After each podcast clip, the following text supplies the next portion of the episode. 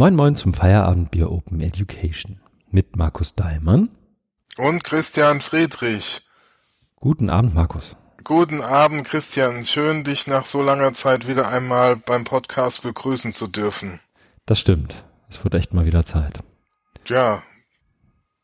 Wann Sollen wir jetzt sagen, dass wir einen Versuch gestartet haben, den aber abbrechen mussten? Ich glaube, das können wir sagen, oder? Ja, genau. Also wir wollten unsere geschätzten Hörerinnen und Hörer gar nicht so lange warten lassen und haben vor zwei Wochen oder so ja, einen Versuch.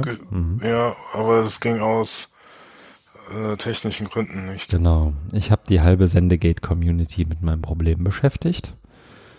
Aber jetzt läuft's ja. Und Sehr gut. Ich glaube auch ganz okay bisher. Wie geht's dir? Mir geht es gut, danke. Es ist ja einiges passiert. Mhm. Wollen wir dann gleich dazu kommen. Wie geht es dir denn? Mir geht es auch sehr gut. Vielen Dank. Wir haben wie immer unsere Kategorie Feedback. Da haben wir auch und, was. Und was wir trinken. Du hast schon Stimmt. vergessen wahrscheinlich, weil du schon den Rotwein ich hab schon halb zu sehr zu, zu, zu, zu geneigt bist. Also mhm. bei mir ist es ein Wasser. Siehst du, bei mir ist es der Rotwein, wie du schon sagtest. Und ja, da mache ich mich so im Laufe der Folge jetzt mal drüber her. Sehr gut. Wir haben Feedback bekommen und zwar Kommentare von Oliver Tucker. Vielen Dank. Da geht es vor allem um das sechste R, das wir in der letzten Folge hatte, hatten, ähm, wo er nochmal so über die meine Hypothese sprach des, des ähm, drohenden Kontrollverlusts als sozusagen Hemmnis von OER. Ähm, ja, spannend irgendwie. Ich glaube, ich finde die Diskussion gut. Ich hatte am Ende irgendwie nichts mehr beizutragen, so richtig, was aber nicht heißt, dass es schlecht ist. Ich glaube, das ist einfach so die Natur der Sache. Ich glaube, sowohl das sechste R als auch das, was wir dazu zu sagen hatten, oder vor allem ich dazu zu sagen habe und hatte, ist ja irgendwie unfertig als Idee. Und ähm, also es ging um das, das sechste R von OER sozusagen. Und ähm, die Freiheiten. Die Freiheiten, die damit vielleicht verbunden sind oder auch nicht verbunden sind. Ähm, wer da nochmal einsteigen möchte, sehr gerne. Ich glaube auch Oliver freut sich. Ähm, ja, aber ich war irgendwie am Ende mit meinem Latein, zumindest für jetzt. Ich denke aber weiter drüber nach. Schöne Grüße. Vielleicht kommt ja noch was. Wer weiß. Genau. Ansonsten, wir haben inzwischen auch eine, ich weiß gar nicht, ist das eine gute Nachricht? Vielleicht. Also bisher konnte man, bisher konnte man uns ja über jede Art von Podcasting, App und Player hören, einfach mit entsprechendem CC-Lizenzhinweis und, und so weiter. Das kann man auch nach wie vor. Wer das aber aufhören möchte und uns lieber mit Werbung hören möchte, der kann uns nun auch bei Spotify hören. Es sei denn, man hat so ein Bezahlding bei Spotify. So ein ich, ne? Pro-Account, ja. Genau. Ich habe das ehrlich gesagt, also es ist jetzt vor seit, seit, ich glaube, Ende letzten Monats oder sowas, hat Spotify das freigegeben, dass man seine Podcasts einfach so ähnlich wie bei iTunes auch einreichen kann und ich wollte das einfach mal ausprobieren. Ich sehe da erstmal auch nichts Schlimmes bei, wer uns auch immer da findet, möge uns da finden und hören. Ähm, und ich glaube, das funktioniert sogar ganz gut. Ich bin mal gespannt. Spotify verspricht auch irgendwelche wilden Statistiken und so weiter. Da muss ich ja. dann einfach mal reinschauen, jetzt wo wir tatsächlich auch ähm, neue Folgen da äh, veröffentlichen, ob man da irgendwas sieht, was ich sonst nicht sehen will und ob ich es dann wieder sein lasse. Aber das zumindest als Versuch jetzt mal zu machen, finde ich erstmal ganz interessant. Ja, und das sozusagen zum, zum Housekeeping und dann sind wir eigentlich schon beim, was wir gemacht haben, ne? Genau. Willst du anfangen?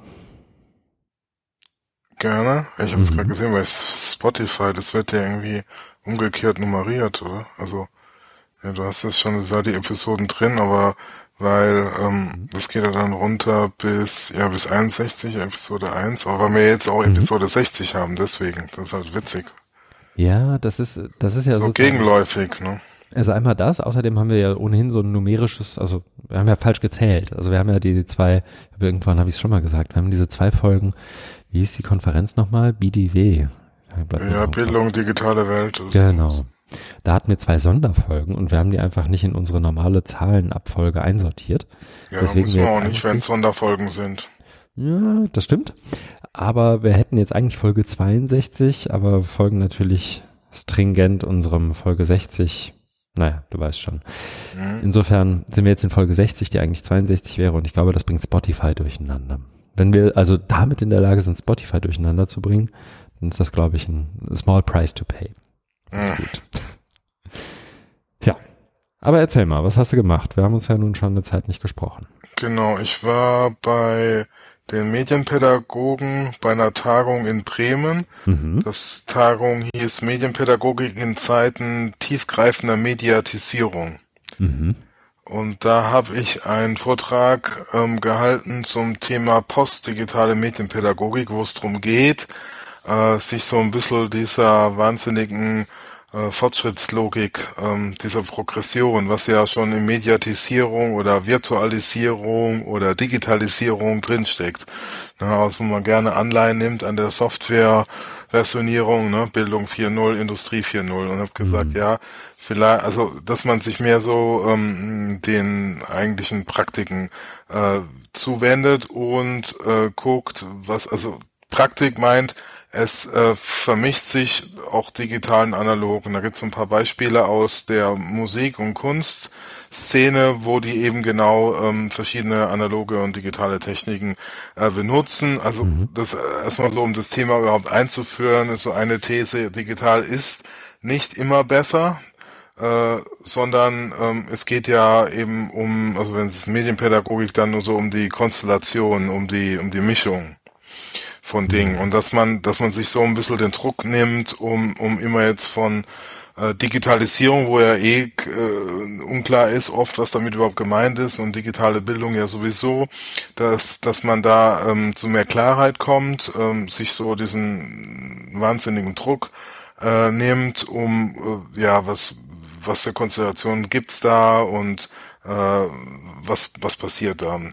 Da gab es nämlich auch eine, eine Keynote von Andreas Hepp, der ist dort Professor in Bremen und so sein Thema, der ist ja Soziologe, schon seit vielen Jahren, ist eben Mediatisierung, also nicht Digitalisierung. Der hat jetzt aber auch ein Problem mit Digitalisierung, weil er das ja in seine bestehenden Theoriegebäude reinbringen muss. Und deswegen spricht er dann immer von tiefgreifender Mediatisierung, also sowas wie Mediatisierung hoch zwei. Im Unterschied der, zu normaler Mediatisierung. Ja, genau, genau. Das war eh schon sehr umgreifend und jetzt ist es eben noch mhm. tiefgreifender.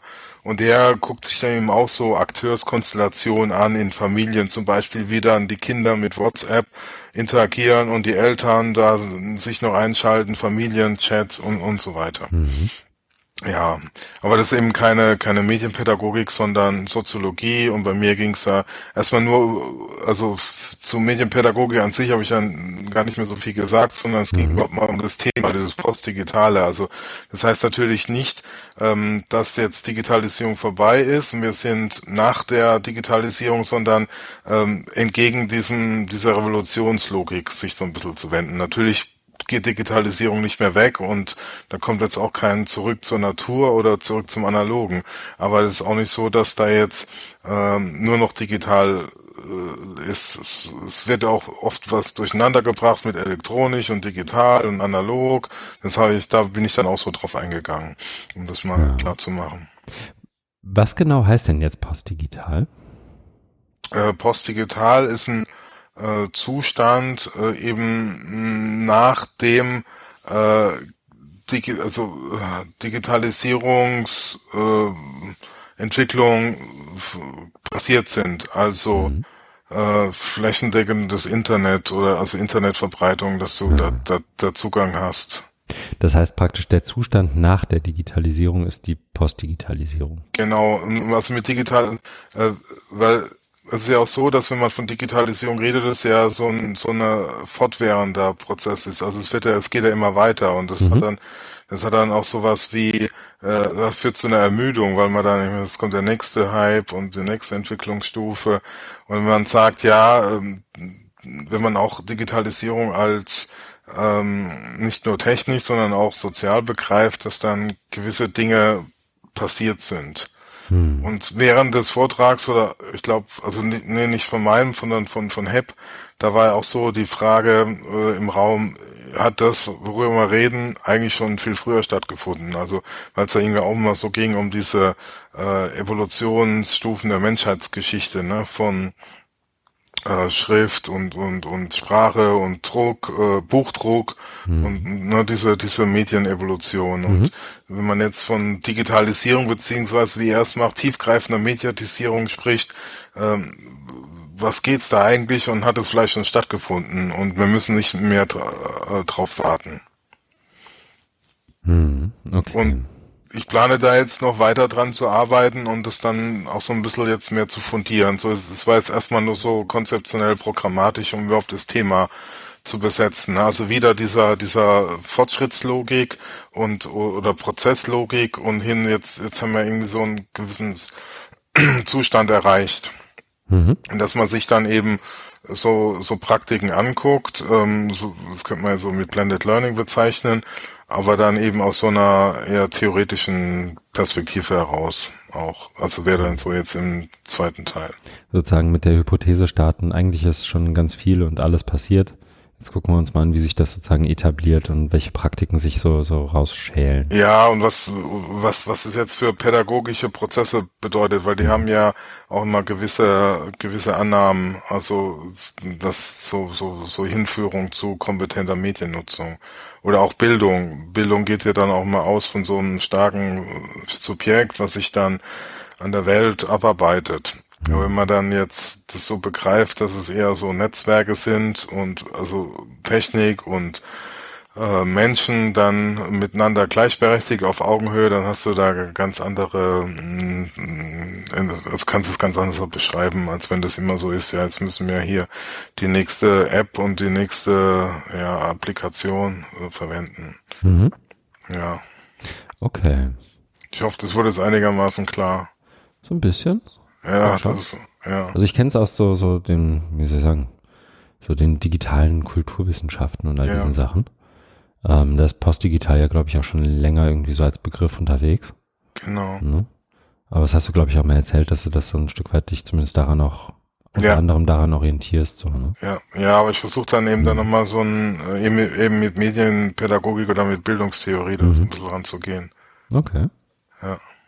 Spannend. Ich vermute, du hältst mich hier über auf dem Laufenden. Das tue ich. Sehr gut.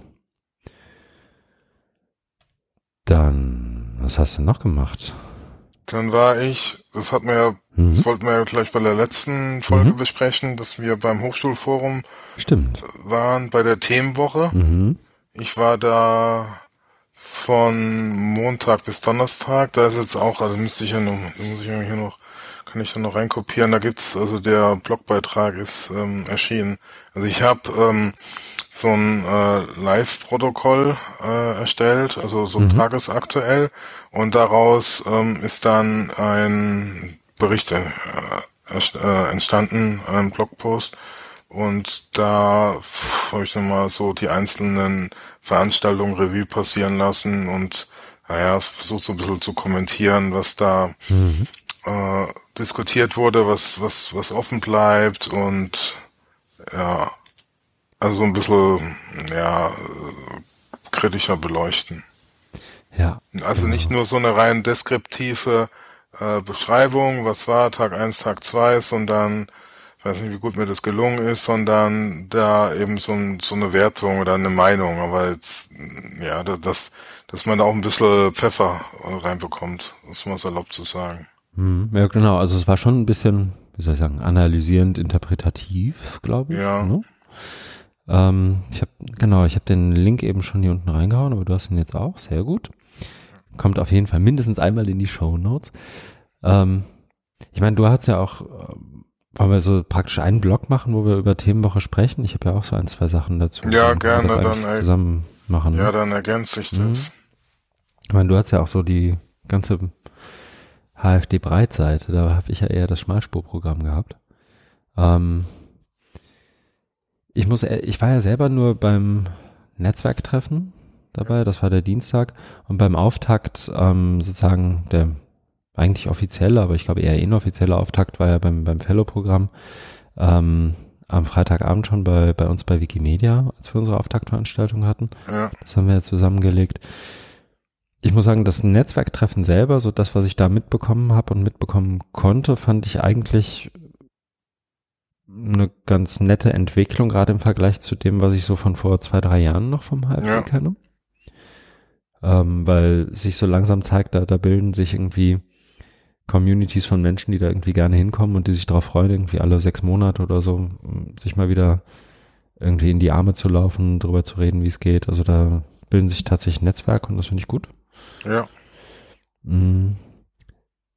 Davon abgesehen ist bei mir vom Netzwerktreffen gar nicht so viel hängen geblieben. Ich habe ja den, den Workshop gehabt beim, mit dem Bündnis Freie Bildung zu unserem Positionspapier. Das war ein eigentlich ganz guter Workshop auch, also gutes Feedback. Ähm, interessante Menschen dabei. Aber sonst ist bei mir eigentlich auch nicht so viel wie bei dir hängen geblieben von, von der Themenwoche insgesamt dieses Mal. Hm. Du warst ja auch noch bei der Ahead. Genau, also ich, also ich fand, so wie du auch sagst, die, äh, den Netzwerktag sehr angenehm, äh, weil äh, das, das immer so Dynamik drin, da ist äh, ja viel Austausch da, das hat da immer eine ganz andere Note als diese, diese Strategie äh, Tage. Also das Strategie ist ja auch ähm, oder Beratungsprogramme für Hochschulen, damit sie sich mit Digitalisierung strategisch beschäftigen, ist ja ein Schwerpunkt. Hm. Und da gab es dann eben auch wieder eine Veranstaltung, wo sie dann über diese Peer-to-Peer-Beratung ähm, sprechen, wo dann eben so ein Kreis von AfD-Lern zu ausgewählten Hochschulen, sechs an der Zahl, Mhm. ähm, fährt und mit denen ähm, dann so ein Prozess durchläuft. Und da fand ich immer, äh, was, was da glaube ich äh, ganz gut gelingt, ist, dass die Hochschulen selber sich des Themas dann überhaupt bewusst werden und äh, den Spiegel dann vorgehalten bekommen. Also da geht's, wenn, ich war ja nie dabei, aber wenn ich so richtig verstehe, ähm, nicht so sehr wie jetzt so Roland Berger beratungsmäßig, da kriegst du äh, paar PowerPoint-Folien, Sätze durch, äh, also wird vorgeführt und so eine so eine von außen drauf geguckte Analyse, wo man überall noch was einsparen kann, wo es effizienter sein muss, sondern die wollen ja den Hochschulen helfen, da selber mal, also sich dessen bewusst zu werden. Und das hat für die Hochschulen dann immer so ein Aha-Erlebnis. Die haben, da waren ja von den Hochschulen, äh, Beteiligte waren ja da auch mal da und berichten das dann. Und ja, das Und hat das- man dann so breit getreten. Also gab es auch noch so Podiumsdiskussionen und andere Formate, ja. Und das war auch nach deinem Eindruck so? Ich habe immer so ein bisschen auf diese Strategieberatung immer so ein bisschen, hm, ich weiß gar nicht. Es war mir ein Stück weit suspekt. Ja, suspekt ist falsch. Ich habe das nie so richtig einschätzen können, ähm, wie Mhm. viel da tatsächlich von, von hängen bleibt, wie da die Beratung stattfindet, wie, was da tatsächlich auch, was die, die einzelnen Hochschulen auch inhaltlich strategisch davon haben. Mhm. Aber da war das Feedback der Hochschulen gut. Ich meine, sonst würden sie Ja. wahrscheinlich auch nicht kommen. Ne? Nee, genau. Also die, die sind da, die sind da zufrieden und Mhm. ja, äh, finden, finden das äh, gut. Äh, das ist natürlich nur ein, also dass man da so einen Raum bekommt und sich da zu so einem Thema äh, beschäftigen kann. Äh, ich kenne jetzt aber die anderen Teile da auch nicht von den Beratungsprozessen. Hm. Ob es dann mehr so top-down ist, weil das war immer auch so mein Eindruck, dass es immer so sehr top-down ist, die ganze, also im Unterschied zum Netzwerk, was ja sehr bottom-up ist. Was ja fein ist, das zu ergänzen sozusagen. Genau. Also das, das eine und das andere zu machen, ergibt ja Sinn. Ähm, ja, okay, da Genau. muss ich mich aber, glaube ich, nochmal reinfuchsen irgendwie, wenn ich das verstehen will. Hm. Okay. Ja, dann vielleicht noch kurz was Mhm. zu ähm, Ahead. Mhm. Das ist ja auch so ein äh, vom BMBF gefördertes Projekt zur Hochschule der Zukunft Hm. im Jahr 2030. Und da haben sie jetzt die Zwischenergebnisse vorgestellt. Äh, und ich durfte da den, den Eröffnungsvortrag machen. Und dann haben sie, äh, das war ja eine Abendveranstaltung, ging also um 19.30 los und haben dann aber noch richtig gearbeitet, also Workshop-mäßig. Es gab dann so vier Modelle, die sie an so bekannte Spielfiguren oder Spiele da angelehnt haben. Äh, und die ähm, konnte man dann diskutieren. Und sogar mit mehreren Runden. wo man, also stand man dann an so einem Plakat, wo das Modell da war und da ging es dann so um Faktoren, wo kommen die, also die Zielgruppe, ne, das sind dann nicht nur klassische Studierende, die dann nach der Schule kommen, sondern die im Beruf sind, dann mal studieren, dann wieder rausgehen aus der Hochschule und so Dinge und ja, da hat man eben so dann nochmal die Relevanz ähm, diskutiert, was, ähm, was, was das dann, wie, also wie relevant das ist und ja, wie aussagekräftig und ob da was fehlt. Die hat es dann sehr gefreut, da die äh, Kolleginnen und Kollegen um Dominik Ohr, weil die dann nochmal so ein bisschen Input bekommen haben und können da jetzt weitermachen. Mhm. Und soll dann irgendwann so Ergebnisse vorgelegt werden. Dazu. Okay. Was sind denn so die, hast du eins, eins der Szenarien irgendwie noch im, im Kopf, was irgendwie 2030 passiert mit Hochschule oder war das noch nicht so? Doch, das war's. Also ähm, es wurde zum Teil auch kontrovers diskutiert. Ich hm. krieg's nur jetzt leider nicht so in einen äh, Satz. Ja, also das hm. eine war, äh, glaube ich, auch, dass man sich so ein Upgrade oder äh, sowas holen konnte. Transformer hieß es, glaube ich. Mhm ne, wo man dann äh, reingeht und kann, kann, kann dann nochmal so irgendwie seine Fähigkeiten, Kompetenzen erhöhen, erweitern. Mhm. Okay. Hm. Okay. Muss ich und dann soll man, glaube ich, irgendwie punkten, wie, wie realistisch man das hält. Ja, ich kann's, ich, ich kann's halt auch nicht einschätzen. Ich habe dann auch nur im Nachgang mitbekommen, dass da auch so die Frage war, wie sind die eigentlich zu den Szenarien gekommen? Hm. Ähm, also es ging um immer um die lernenden Perspektive, also nicht so um, um Strategien und, und Management, was wir ja beim äh, bei der einen HFT-Veranstaltung hatten, sondern um die lernenden Perspektive, wie die dann die Hochschule erleben und was es denen bringt. Mhm. Wenn ich es richtig verstanden habe, ja. Okay. Na gut, ja, das Einzige, was bei mir noch hängen geblieben ist, also jetzt, wo ich so drüber nachdenke, was hast du gemacht während der, der Themenwoche, ist, ich war an dem, ich glaube, das war auch an dem Netzwerktag, muss ja, sonst war ich ja nicht da, in dem Nachmittagsworkshop, ich glaube, das war einer der letzten zum Thema Inter in Klammern nationale Hochschulplattform. Ja, da war ich auch. Stimmt, du warst auch mit drin. Ähm, ich meine, wir haben ja jetzt schon ein, zwei Sachen auch dazu gesagt hier im Podcast. Ähm, muss man mal nachgucken, welche Folge das war. Verlinke ich auch gerne nochmal. Ich glaube, die Session hat gezeigt, dass alles, was wir damals gesagt haben, nach wie vor Bestand hat. Ne? Also das genau. war irgendwie. Ähm,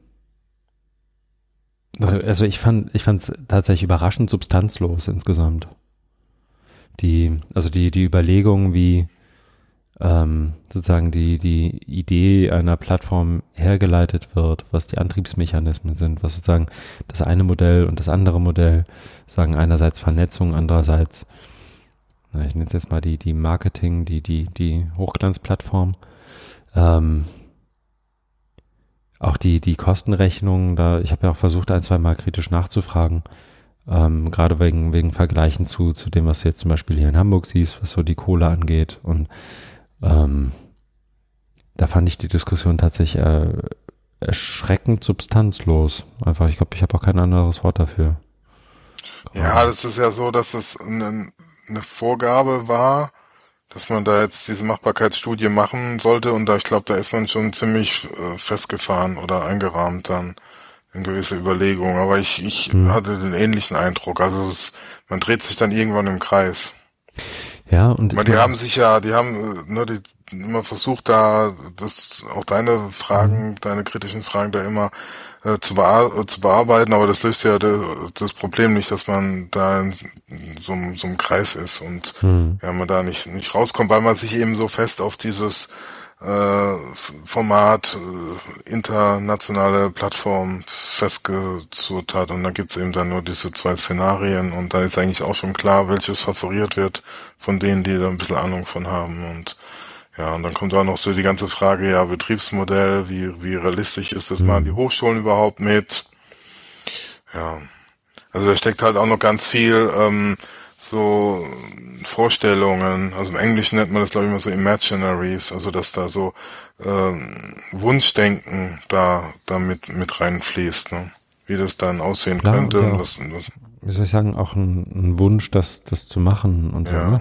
Die, was ja alles auch, wie soll ich sagen, erstmal fein ist. Was ich halt erwartet hätte, ist tatsächlich, wenn ich schon irgendwie mich da hinstellen, also die Leute waren ja wahrscheinlich nur so halb freiwillig auch da, die das vorgestellt haben. Ne? Also es war ja letztendlich die, diejenigen, die die Studie verfasst und verantwortet haben letztendlich.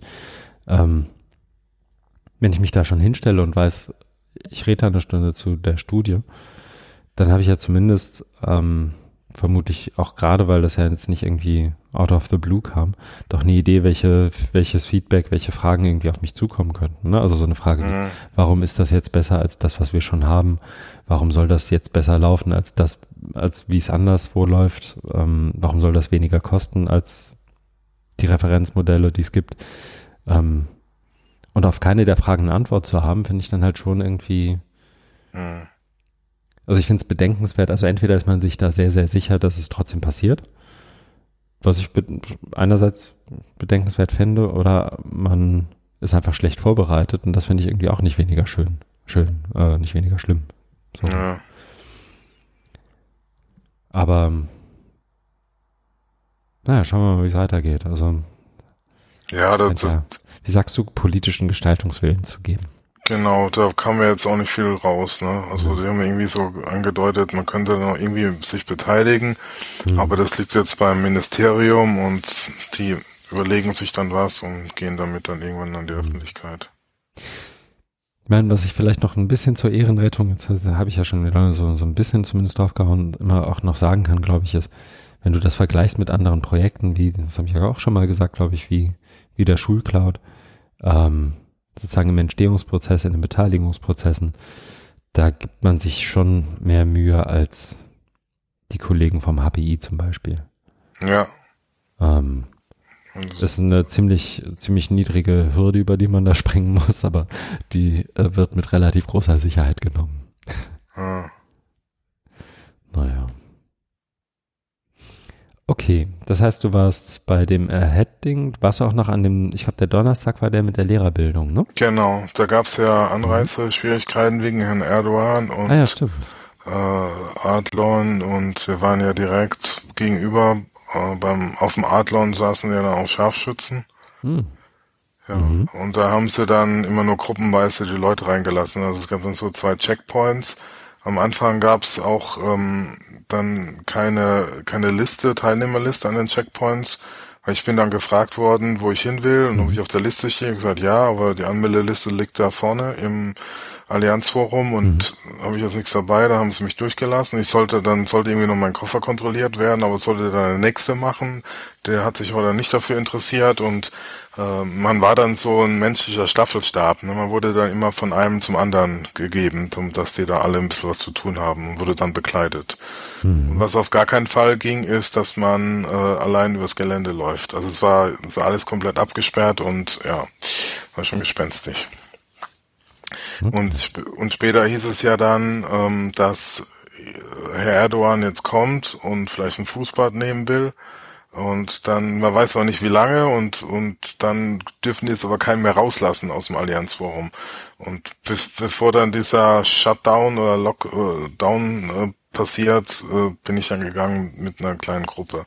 Mhm. Da sind wir wieder eskortiert worden. Dann sind wir dann auch andersrum äh, durchs Brandenburger Tor und da habe ich dann gesehen, wie dann auch jemand vom HFD da war und hat dann die Liste äh, gehabt, um dann abzugleichen, dass die Leute, die da Einlass begehren, auch tatsächlich auf der Liste stehen.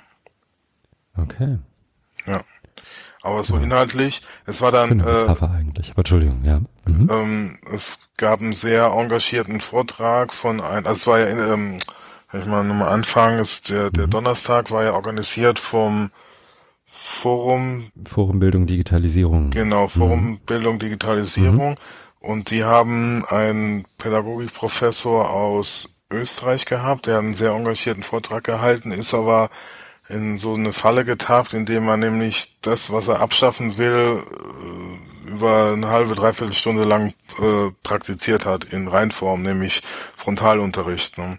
Also es ging ja irgendwie so um Schule neu denken und andere Vermittlungsformen und wie dann wieder neues Wissen entsteht mhm. und es war zum Teil sehr philosophisch, also der hat da auch, also hat mich natürlich gefreut, aber das war wirklich so rauf und runter von äh, Aristoteles, äh, Adorno, also das, das fällt mir jetzt gerade noch ein, also mhm. es waren, es war wirklich also ein riesen, riesen äh, Bandbreite, ne? Und oder, oder auch so diese, diese, äh, dieser andere Österreicher, der, der jetzt auch glaube ich im MIT ist, Charma, der, der diese U-Kurve hat, ne? Also wenn es mhm. Äh, diese U-Prozedur, ne, wenn es darum geht, dich zu verändern, dann musst du ja erstmal die alten Werte loslassen, muss irgendwie nach unten gehen und dann kriegst du wieder so neue Werte, das hat er auch drin gehabt. Also es war einfach wahnsinnig überfrachtet und der hat, hat dann das, was er eigentlich wollte, dann selber konterkariert. Darauf wurde dann auch irgendwie hingewiesen in den Kommentaren, äh, also Nachfragen. Ja. Und so richtig äh, in Kräften konnte er das auch nicht. Ne? Also das ist, das ist einfach so die Schwierigkeit, ne? dass du, dass du da die Leute dann irgendwie motivierst und oder emotional auch ansprichst mit, mit so mit so Studien, was er zitiert hat, wie schlimm Schule ist oder, oder auch wie, wie wenig es da getan hat, weil hat irgendwie so Sachen gehabt von vor 20, 30 Jahren, das könnte man heute auch noch so sehen. Es hat sich, hat sich nicht viel getan und wie kommt da Neues rein und ja, hm. Hat sich aber so ein bisschen verfahren, fand ich. Okay. Wie hieß ja. der? Hast du es noch im Kopf? Nee, muss ich jetzt nachgucken. Ich guck mal nach. Das ist der Webseite. Ja, und dann, dann sollte ja dann auch noch in, in Gruppen an gewissen Szenarien gearbeitet werden, aber aufgrund der politischen Großwetterlage in Berlin habe ich dann davon Abstand genommen und äh, bin zurückgefahren. Professor Dr. Michael Schratz, kann das ja, sein? Genau, der? Ja, ja. ja, der. Lehren und Lernen aus der entstehenden Zukunft. Ja, ja. Ja, der war sehr vergangenheitsorientiert präsentiert. Ja. Okay. Ja. Ja, nee, aber beim Forum Bildung Digitalisierung, da bündeln sich ja inzwischen doch ein paar Kräfte, ne? Da geht's jetzt irgendwie, da passiert was. Mal sehen. An vielen Stellen steht da ja auch Open irgendwie in den Überschriften drin. Ja. Mal gespannt. Ja. Okay. Ich bin immer noch nicht durch. Ja, vollkommen. Aber ich mach, kann mal ein bisschen schneller. Also ich habe dann ähm, seit einigen Wochen, das habe ich auch, glaube ich, hier noch ja. gar nicht besprochen, gibt's so ein Ping-Pong hast du schon mal gesagt. Ah, okay. Das ja. ist so ein, so ein Schreibgespräch. Äh, ja. Äh, und da sind wir jetzt äh, so in der letzten Runde. Da, ähm, das ist also von, von der GMW, äh, Gesellschaft für Medien der Wissenschaft, die mhm. bringen da so ein Band raus und wir haben uns dazu entschlossen, ich mit einem Kollegen, äh, das so als, eigentlich wollten wir so mit, äh, moderiertes Interview machen, aber dann haben wir gemerkt, das braucht man nicht so, aber dass man uns gegenseitig so Fragen stellen mhm. und dann das eher grundlegend, äh, tiefschürfend, greifend äh, erörtern. Gab ja auf Twitter dann auch schon so, ja, Warnungen, das wäre zu komplex und man sollte doch eine einfache Version bringen.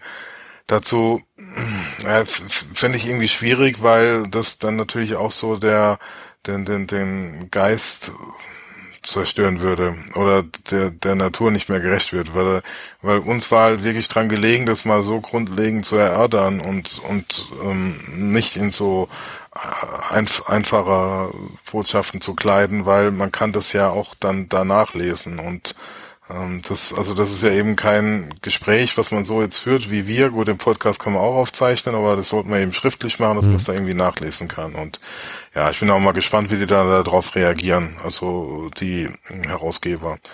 Ob, Ach, ob, ob, ich dachte, ihr hättet das mit denen abgesprochen. Ja, wir haben, ja? wir haben uns ähm, so eine kleine Einreichung und dass wir das ja. machen, das ist abgesprochen, ja. Aber was jetzt da jetzt bei rumkommt und wie das aussieht, das kennt ihr jetzt nicht. Also, okay. Ja.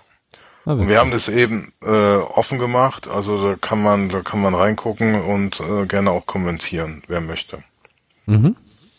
Ja, und sonst wird es dann eben also ähm, in ein klassisches Buch dann gepresst.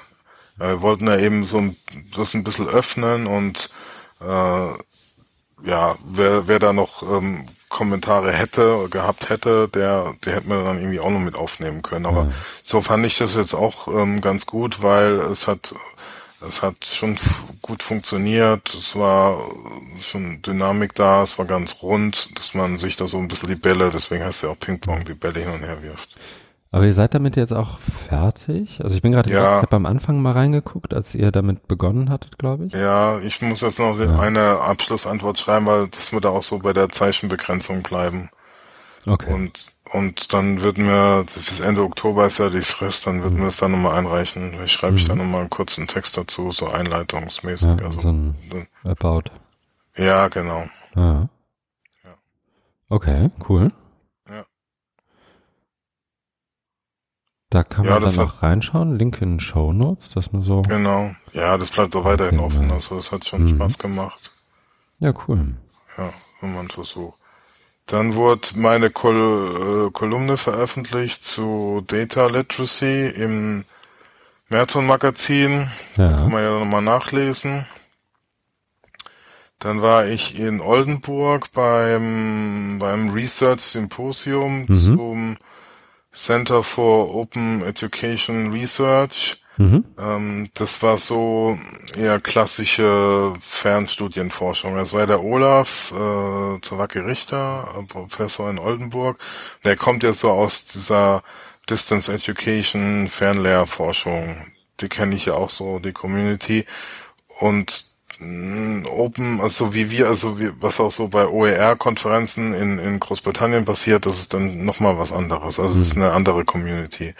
Und ja, was ich nicht ganz so über, oder, äh, über, ja, überzeugend oder befriedigend fand, war, dass es, das war dann eher zum Teil so, äh, als wärst du dann bei so einem Seminar für angehende Wissenschaftlerinnen, wie veröffentlicht man, mhm. wie schreibt man und das Publikum war ja ganz andere. Und das war halt so, das, das, also so ein, so ein Pflichtprogramm irgendwie. Also was spannend war, war ähm, der Teil, die hatten ja einige der ähm, einschlägigen Zeitschriften da, so wie Irodl, also äh, mhm. International Review of Open Distance Learning aus Athabasca, da hatten sie die Diane Conrad da. Dann hatten sie American Journal of Distance Education und ja, haben dann so, also waren die Herausgeber da und haben dann so diskutiert. Das war mal ganz interessant, das zu hören, so, mhm. das die mal zu, auf dem auf dem Podium zu haben. Aber dann so diese Tipps, wie, wie man, wie man äh, schreibt, also, naja. Achso, die haben Tipps so, gegeben, wie man. Ja, genau. Und weil, also ah. äh, dieses, ähm, äh, Research Symposium, das sind auch äh, Doktorandinnen dabei, so ähnlich wie das britische, ne? Ja. Go, Go Graduate. Go Graduate Go, Network, ja. Genau. Global Open, glaube ich. Heißt ja, ne? also es waren, da waren äh, Kollegen, Kollegen dabei, mhm. ähm, die eben auch ihre Doktorandinnen dann dabei hatten. Und ich weiß nicht, ob es für die war, anscheinend, dass sie mhm. dann nochmal gesagt kriegen, wie man, wie man schreibt. Ähm, oder wie man published ähm, wird oder ein Artikel soweit bekommt, dass er in der Zeitschrift veröffentlicht. Okay. Ja. Ja, kann bestimmt nicht schaden, ne? Also so das. Nee, ich, aber ich ähm, hätte mir da irgendwie aktuellere Themen oder so. oder so äh, gewünscht. Ich hm. weiß es auch gar nicht, wie es damit weitergeht, ähm, mit diesem ganzen Research ähm, Symposium. Hm. Ich wollte mir das mal angucken, deswegen mhm. bin ich da hingefahren. Ja, ob die einmal im Jahr sowas machen und aber ob es dann so Themen gibt, ähm, die dann bearbeitet werden, das hat sie mir jetzt noch nicht so erschlossen. Mhm. Okay. Genau. Und letzt, das letzte oder vorletzte Woche war ich in äh, Hagen an der Fernuniversität ähm, als Teilnehmer eines anderen Symposiums. Diesmal ging es um dieses Ad ICT Network. Da geht es um Accessibility, da geht es um Bildungstechnologien für Menschen mit Behinderung oder Assistive Technology. Mhm. Da äh, hatten wir schon mehrere Symposien mhm. in verschiedenen Ländern und diesmal ähm, war das deutsche Treffen dann in, in Hagen. Das, wo, das ist das, wo du auch schon erzählt hast, hier im, auch bei uns im Podcast, so, wo du einmal in, ich glaube, Israel warst. Genau. Kanada. USA, Kanada. Mhm. Okay. Nächstes Jahr ist dann der Abschluss in Großbritannien. Okay. Nächstes Jahr nach Brexit, ja, ne? Ja, genau. Oha. Haben wir auch schon drüber gewitzelt. Im Juni. Oh, okay. Brennende Mülltonnen, aber du gibst ein Symposium. ja. Aha. Okay. So viel von mir. Jetzt bist du mal dran. Na gut, dann, ähm, wenn du so nett fragst. Was hast du denn gemacht? ich habe, ich fange einfach mal oben an in der Liste. Ich habe Podcasts aufgezeichnet.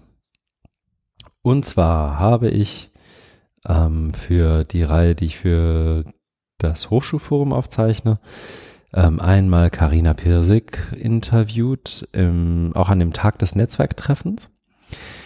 Das fand ich ehrlich gesagt, also mir hat's echt Spaß gemacht, also weil ich ähm, einerseits gerne mit Karina spreche Andererseits aber auch, weil das, glaube ich, thematisch auch ganz, ganz interessant war, fand ich zumindest, ging um Booksprints im weitesten Sinne.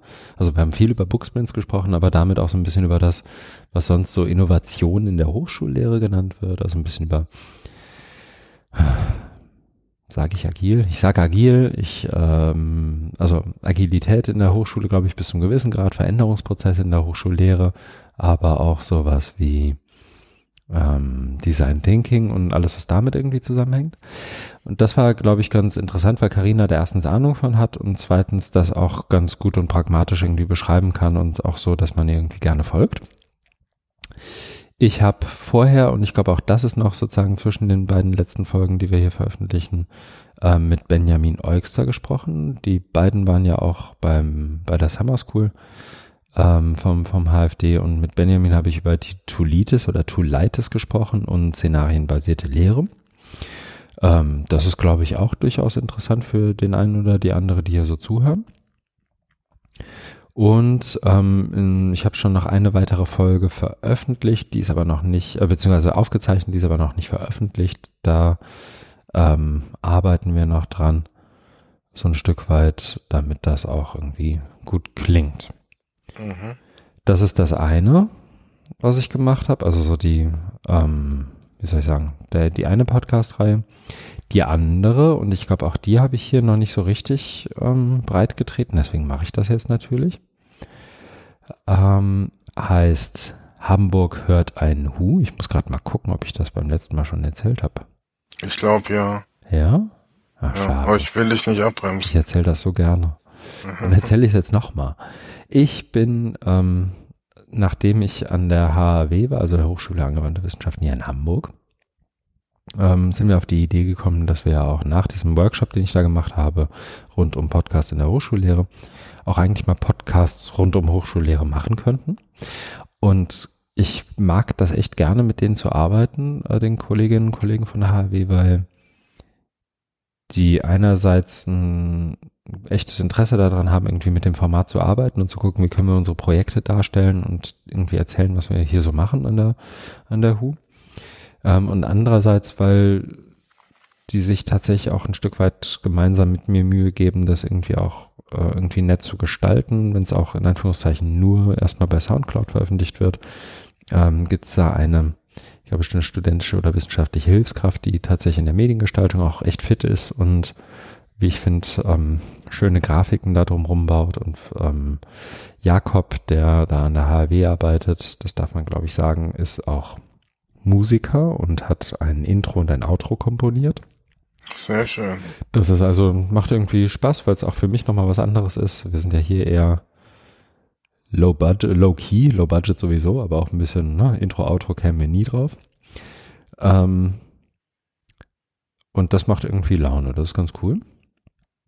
Und auch die Projekte nochmal zu interviewen, mit den, mit den Leuten zu sprechen, die da was machen und so, das ist irgendwie, macht Spaß. Also auch da Feedback sehr gerne, das sage ich in den Folgen auch immer und das meine ich auch so. Also die, ähm, wie das so ankommt, ob das Sinn ergibt, ob die Flughöhe die richtige ist, all solche Sachen interessieren mich tatsächlich. Also da hör auch du gerne mal rein. Ja. Die Expertenmeinung. Genau. Das ist das eine, was ich mache oder gemacht habe. Ich setze jetzt tatsächlich mal ein bisschen kleinteiliger Kapitelmarken, auch dazu gerne Feedback, ähm, damit man wirklich sprechen, springen kann zwischen den Sachen, die ich da so mache.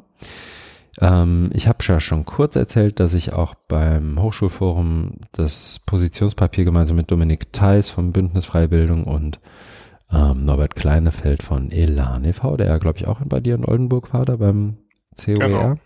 Ja, auch. Genau, da hatten wir den, den Workshop, das hatte ich ja schon gesagt, lief auch recht rund. Da gibt es einen Blogpost zu ähm, auf der Seite von Bündnis Freie Bildung, den ich hier auch nochmal verlinken kann, der so, zum, so ein bisschen auch das, das Feedback zusammenträgt, das wir da gekriegt haben zum Positionspapier. Das war irgendwie ganz charmant.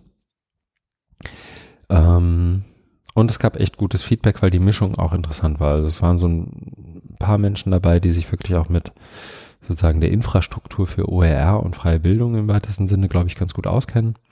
Mit den Workshops waren aber auch ein, zwei Studierende dabei. Und das war irgendwie eine interessante Diskussion auch in, in dem Workshop selbst. Dann hatte ich, ich glaube, direkt den Tag danach oder die Woche danach, ich weiß es nicht mehr, es verschwimmt in meiner Erinnerung ein bisschen, war ja auch die, das ist Netzpolitik-Konferenz. Ja. Und auch da habe ich einen Vortrag gehalten und habe darüber gesprochen, dass Bildungspolitik auch was mit Netzpolitik zu tun hat und das auch wiederum vice versa. Da kann ich die Slides auch gerne mal verlinken. Da habe ich nichts weiter zusammengeschrieben, weil das wirklich nur so ein, ich glaube, 20 Minuten oder 25 Minuten Impuls war, also nicht so, so richtig viel. Ähm, aber das war spannend, weil das irgendwie, wie soll ich sagen, auch nicht so das klassische Fahrwasser von mhm. Menschen ist, die sich irgendwie mit Bildung beschäftigen. Also da sind ja ganz viele der Netzaktivistinnen und Netzaktivisten und so weiter dabei gewesen. Ähm, ich habe es versucht, ein bisschen aus der Schulcloud-Perspektive aufzuziehen und zu sagen, guck mal, da passiert was mit Netz- und Infrastrukturinvestments und so weiter und so weiter. Und irgendwie nehme ich nicht wahr, dass die, na, sagt man noch, netzpolitische Gemeinde da irgendwie ein Teil von ist. Und ich finde, das muss sich eigentlich ändern, damit die Projekte da auch besser werden und auch besser beguckt werden. Und deswegen der Vortrag. Und was Dann, war da so deine Idee ja. oder Vorschlag? Also, ähm, ich habe letztendlich anhand der, was war das denn? War das die Haushaltsdebatte Anfang September? Oder Anfang Oktober? Anfang September muss es gewesen sein. Hat ähm, Ministerin Karliczek unter anderem über den Digitalpakt gesprochen. Und hat unter anderem darüber gesprochen, dass die Schulcloud ja exemplarisch dafür sei, was man alles so mit Digital und Bildung machen könne. Und dass sie ja ganz begeistert sei davon, was da so passiert. Und dann habe ich das letztendlich damit verknüpft, dass ähm, ich ja einerseits schön finde, dass das Thema in der Haushaltsdebatte Platz findet. Also wegen mir kann man es gerne auf den Podest stellen und drauf zeigen und sagen, guck mal, da müssen wir was tun. Ähm, dass ich aber durchaus Probleme mit der Schlussfolgerung habe, dass die Schulcloud die Probleme löst, die rund um das, was man so als Hashtag digitale Bildung beschreibt, irgendwie. Ne? Also, dass da die Schulcloud die Lösung ist. Ähm, ich glaube, sowas wie die Schulcloud oder, na, nicht mal sowas wie die Schulcloud, sondern ein System, das sich auch darum kümmert, wo Content liegt und wo Interaktion stattfindet, ist sicher Teil der Lösung um das Problem, aber nicht die Lösung. Und ich habe das ein Stück weit verknüpft mit einerseits auch dem, was sie so ein Stück weit preisgibt über die Art und Weise, wie sie über Bildung nachdenkt. Auch dazu gibt's was in ihrem, in ihrem Vortrag. Und ich habe das verknüpft mit ähm, den Erfahrungen, die ich so gemacht habe in der Interaktion mit den Menschen von der Schulcloud, gerade auch im Kontext, da habe ich glaube ich auch hiervon erzählt, irgendwann im März war ja dieses, ich glaube es heißt Schulcloud Forum, wo sich ja wirklich auch ähm, Menschen hingestellt haben und ähm, schon fast ein Bashing betrieben haben dessen, was Hochschulen, äh, nicht Hochschulen, sondern was Schulen, aber auch Länder letztendlich im Kontext digitale Infrastruktur für Bildung bisher getan haben. Ähm, und auch was so rund um Öffnung passiert. Ne? Also die Schulcloud als Marktplatz für Verlage und Softwareanbieter, die auch ganz klar so positioniert wird und letztendlich ihr Businessmodell auch darin findet. Ähm, was auch wiederum was über ein Bildungsverständnis sagt. Und das, das dann sozusagen mein, mein Argument ist am Ende so ein Stück weit, dass da Dinge quer liegen. Also das ist einerseits haben wir ein Verständnis von, was wir hier auch, glaube ich, öfter schon besprochen haben, sowas wie, ähm, manche nennen das digitale Souveränität oder digitale Mündigkeit, also so, so ein Stück weit eine Befähigung oder eine Emanzipation Einzelner gegenüber dem Netz und im Netz. Mhm. Ähm, so als, als noch so eine sehr idealistisch aufgeladene Idee auch, glaube ich. Einerseits aber auch das so ein Stück weit als Bildungsverständnis sozusagen, dass, dass Leute zur Partizipation in der Gesellschaft, die auch digital ist, irgendwie ermächtigt werden durch Bildung. Einerseits, andererseits aber, dass wir so ein Aquarium aufbauen und das irgendwie komplett durchfinanzieren und das mit ziemlich shady Vergabemechanismen auch durchfinanzieren. Ähm, äh, und da eigentlich ein Aquarium aufbauen, in dem sich dann Schülerinnen und Schüler bewegen und eigentlich nicht dazu befähigt werden, wir aber sagen, dass das so ist. Mhm. Ähm, und gleichzeitig wir wiederum davon sprechen, also zumindest wir bei nicht nur wir bei Wikimedia, sondern ganz viele Leute, die sich irgendwie um Öffnung von Bildung kümmern, ja auch davon sprechen, dass irgendwie öffentlich bezahlte Inhalte auch öffentlich zugänglich sein müssen, frei lizenziert sein müssen, frei zugänglich sein müssen. Ähm, gleichzeitig wir aber irgendwie mit öffentlichem Geld Verlagen und Softwareanbietern einen Marktplatz bauen und einen Vertrieb, Vertriebsweg eröffnen, indem wir eine Schulcloud bauen und sagen, hier habt ihr jetzt, ähm, liebe Cornelsens und Kletz dieser Welt, wenn ihr an die Schulen und Landkreise irgendwie Bücher vertickern wollt oder irgendwelche ergänzenden digitalen Materialien, ist hier euer Marktplatz, haben wir euch in einem, in Anführungszeichen, Forschungsprojekt mal gebaut, diesen Marktplatz. Ähm, wir hoffen, das passt so für euch.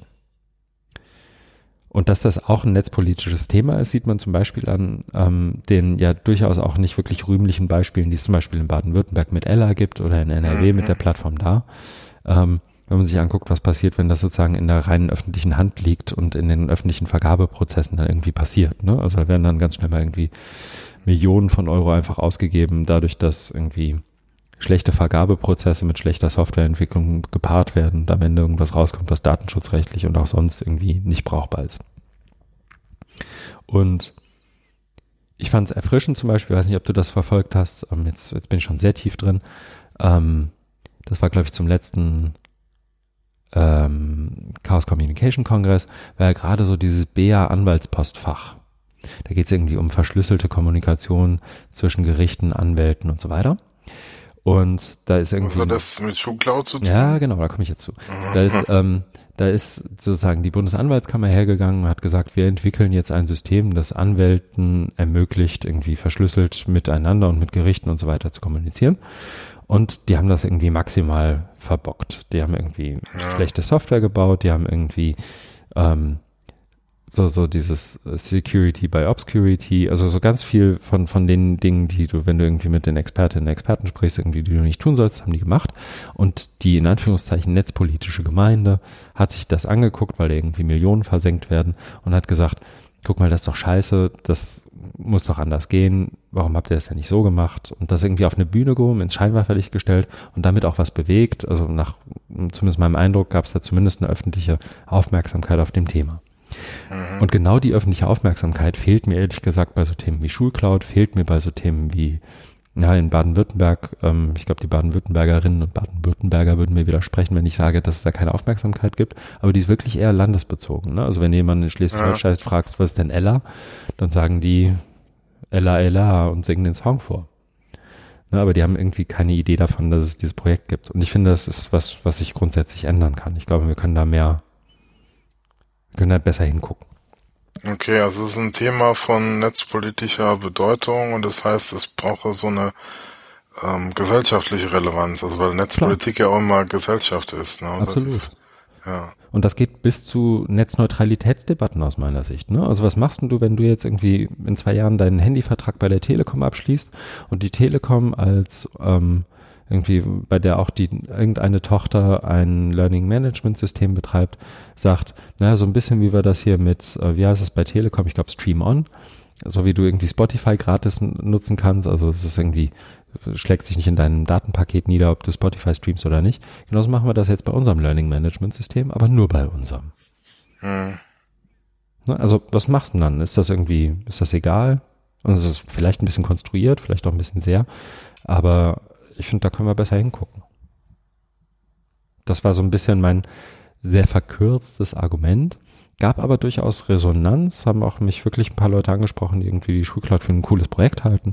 Ähm, und das waren wirklich auch interessante Unterhaltungen. Also das hat sich irgendwie gelohnt, zumindest mal mhm. zu versuchen, diesen Punkt zu machen. Okay. Du mhm. bleibst da jetzt weiter dran. Ich versuch's, ja. Ich versuch's, ja. Ich versuch's. Also das ist was, das auch so ein Stück weit in meinem Job, glaube ich, bei Wikimedia angesiedelt ist ähm, zumindest also mit dem, was ich leisten kann. Ne? Also ich bin weder Entwickler noch habe ich irgendwie viel Ahnung davon, wie das Netz funktioniert. Ähm, das würde ich aber auch nicht vielen Leuten zusprechen, die Kompetenz. Ähm, und das gucke ich mir jetzt an und versuche da zumindest immer mal wieder doofe Fragen zu stellen. Mal gucken, was passiert. Das ist doch gut. Ja, dann habe ich noch, das habe ich ja eben auch schon gesagt, es gab die Auftaktveranstaltung zum Fellow-Programm Freies Wissen. Da sind wir jetzt in der dritten Kohorte, sagen wir, glaube ich, von jungen Wissenschaftlerinnen und Wissenschaftlern, die sich irgendwie mit Open Science beschäftigen in kleinen Projekten. Ich habe da mal den Blogpost zu verlinkt. Ähm, das ist, glaube ich, durchaus lesenswert, weil es da auch immer wieder so ein paar Projekte mit Bildungseinschlag gibt. Und ähm, ja, das kann man sich gerne mal angucken. Dann war ich noch an der Volkshochschule Berlin Mitte im Kontext des digitalen Weiterbildungstages und habe da über Digital Literacies gesprochen. Ähm, in einem Workshop-Format mit, ich glaube, so 20, 25 Menschen, die sich irgendwie im Kontext Volkshochschule rumtreiben, also Lehrerinnen und Lehrer, ähm, Dozentinnen, Dozenten an der Volkshochschule. Das war ehrlich gesagt ziemlich spannend, weil es irgendwie also ich glaube, die Schmerzen sind da noch relativ groß, was so digitale Themen angeht. Also da war wirklich ein kleiner Aufschrei da, weil man irgendwie erst kürzlich Whiteboards eingeführt hat und niemand wusste so richtig, wie man die Dinger bedient und so. Mhm. Das war irgendwie interessant. Ähm, aber spannend und gleichzeitig ist es das erste Mal, ähm, weiß nicht, ob dir das öfter passiert, aber für mich war es das erste Mal seit längerer Zeit, dass ich im deutschsprachigen Raum über Digital Literacies spreche und jemand, ohne dass ich das irgendwie groß anleite, mit äh, Paolo Freire kommt und sagt, aber das ist doch alles ähm, kritische Pädagogik und, und so weiter. Also das ist irgendwie, da war ich extrem, war nicht extrem, aber ich war positiv überrascht, dass irgendwie Leute das miteinander irgendwie in, in Verbindung bringen und das auch ohne, dass ich das jetzt irgendwie groß angeleitet hätte oder dass das irgendwie auf meinen Folien gestanden hätte oder irgendwie so, wie auch immer man das sagen möchte. Okay. Und das war jetzt nicht Martin Lindner. Ja, das war. Mm, mm, das ist auch mal so ein. Genau, ich wollte das Fähre eigentlich. oder ähnlich. Genau, ich wollte das in den Fan. Workshop eigentlich mit Martin Lindner machen. Und ähm, Martin hat aber es äh, musste mir aber kurzfristig absagen, weil, er, weil ihm irgendwie ein Termin dazwischen gekommen war. So dass ich dann, und das wäre eigentlich, ich hätte es schön gefunden, jemanden zu haben, der irgendwie sich auch in der Volkshochschule rumtreibt und da irgendwie arbeitet, um da irgendwie so, so ein bisschen mehr eine Brücke zu bauen, weil es für mich halt war zumindest Volkshochschule neu. Ähm, und das hätte ich irgendwie zumindest nett gefunden, da jemanden zu haben, der irgendwie auch die, die Street Credibility in der Volkshochschule hat. Aber es hat, glaube ich, auch so geklappt. Und Solltest du zuhören, Martin, schöne Grüße, hat gut geklappt. Sehr schön. Ja, das ist das. Dann habe ich noch, ähm, was habe ich denn noch gemacht? Ich hatte eine Session, aber auch nur im übertragenen Sinne bei der Open Education Konferenz. Die war ja jetzt im Oktober an den Niagara-Fällen. Und zwar ging es da darum, wie so im Verlauf des letzten Jahres unsere, habe ich ja hier, glaube ich, auch schon öfter erzählt, die teilweise im Kontext von Towards Openness laufenden mhm. Workshops rund um, wie können wir Open Education kaputt machen. Genau. Ähm, die die Workshops abliefen. Und wir hatten in der Open Education Conference, ich konnte selber nicht dabei sein, weil ich einfach, also ich habe es zeitlich nicht geschafft, aber ich habe ein bisschen mitgemacht bei dem Design der Session. Ähm, da ging es letztendlich um so eine Art Synthese dessen, was wir so im Laufe des letzten Jahres gemacht haben. Ähm, und so ein paar Lehren, die wir daraus gezogen haben. Und das kam, glaube ich, auch ganz gut an, soweit. Die Folien habe ich hier mal verlinkt. Darf Mann und Frau sehr gerne reinschauen. Dann habe ich, was habe ich denn noch gemacht? Gerade neulich jetzt erst die äh, was heißt neulich, heute Nachmittag, gab es eine Virtually Connecting Session mit dem Disruptive Media Learning Lab. Da findet heute oder fand heute die Konferenz ähm, Open Learning with und on the Web statt. Ich glaube, dass das ein ganz fürchterliches Akronym, aber ziemlich coole Konferenz. Kann mal reinschauen. Ähm, das war interessant. Da haben wir mit Catherine Cronin, Mia Zamora, Alan Levine und ein paar anderen ähm, so ein bisschen über The State of the Open gesprochen, wenn man so will. Mhm. Dann hatte ich auch heute Nachmittag ein, wir haben das HFD Hangout genannt, sozusagen eine der Wellen, die die Summer School noch macht. Ähm, wir hatten ja ähm, mit Ilka Nagel äh, jemanden oder sie hat ja einen Workshop gegeben zu Videofeedback in der Lehre. Da haben wir sie jetzt nochmal eingeladen, auch ähm, ein, na, eigentlich so eine Art Webinar zu geben, also das nochmal kurz vorzustellen, hinterher mit den Teilnehmerinnen und Teilnehmern zu diskutieren, was dann jetzt Videofeedback in der Hochschullehre so kann und wofür das gut ist. Das hatten wir heute Nachmittag und letzte Woche hatten wir eine Session zu Medizin im digitalen Zeitalter. Du erinnerst dich vielleicht Lisa Ulzheimer, die es kurzfristig nicht zur Summer School geschafft hatte, was alle sehr traurig machte, weil sie eine der wenigen, wenn nicht die einzige Studentin war, die gekommen wäre, hat ja auch einen Lightning Talk und den Lightning Talk konnte sie entsprechend auch bei der Summer School nicht geben. Weswegen wir uns überlegt haben, daraus eine Online-Session zu machen, zu sagen, bitte komm doch online und mach das da nochmal, damit wir zumindest einmal reinhören können, was du sagen wolltest. Das war jetzt das. Und dann habe ich noch, aber das geht ganz schnell zu erzählen, eine Einreichung für den 35C3 gemacht äh, oder eingereicht rund um im weitesten Sinne Digital Literacies. Da gibt es ja jetzt auch dieses Einsteigerformat beim, ähm, beim CCC und da bin ich mal gespannt, ob das auf Resonanz stößt.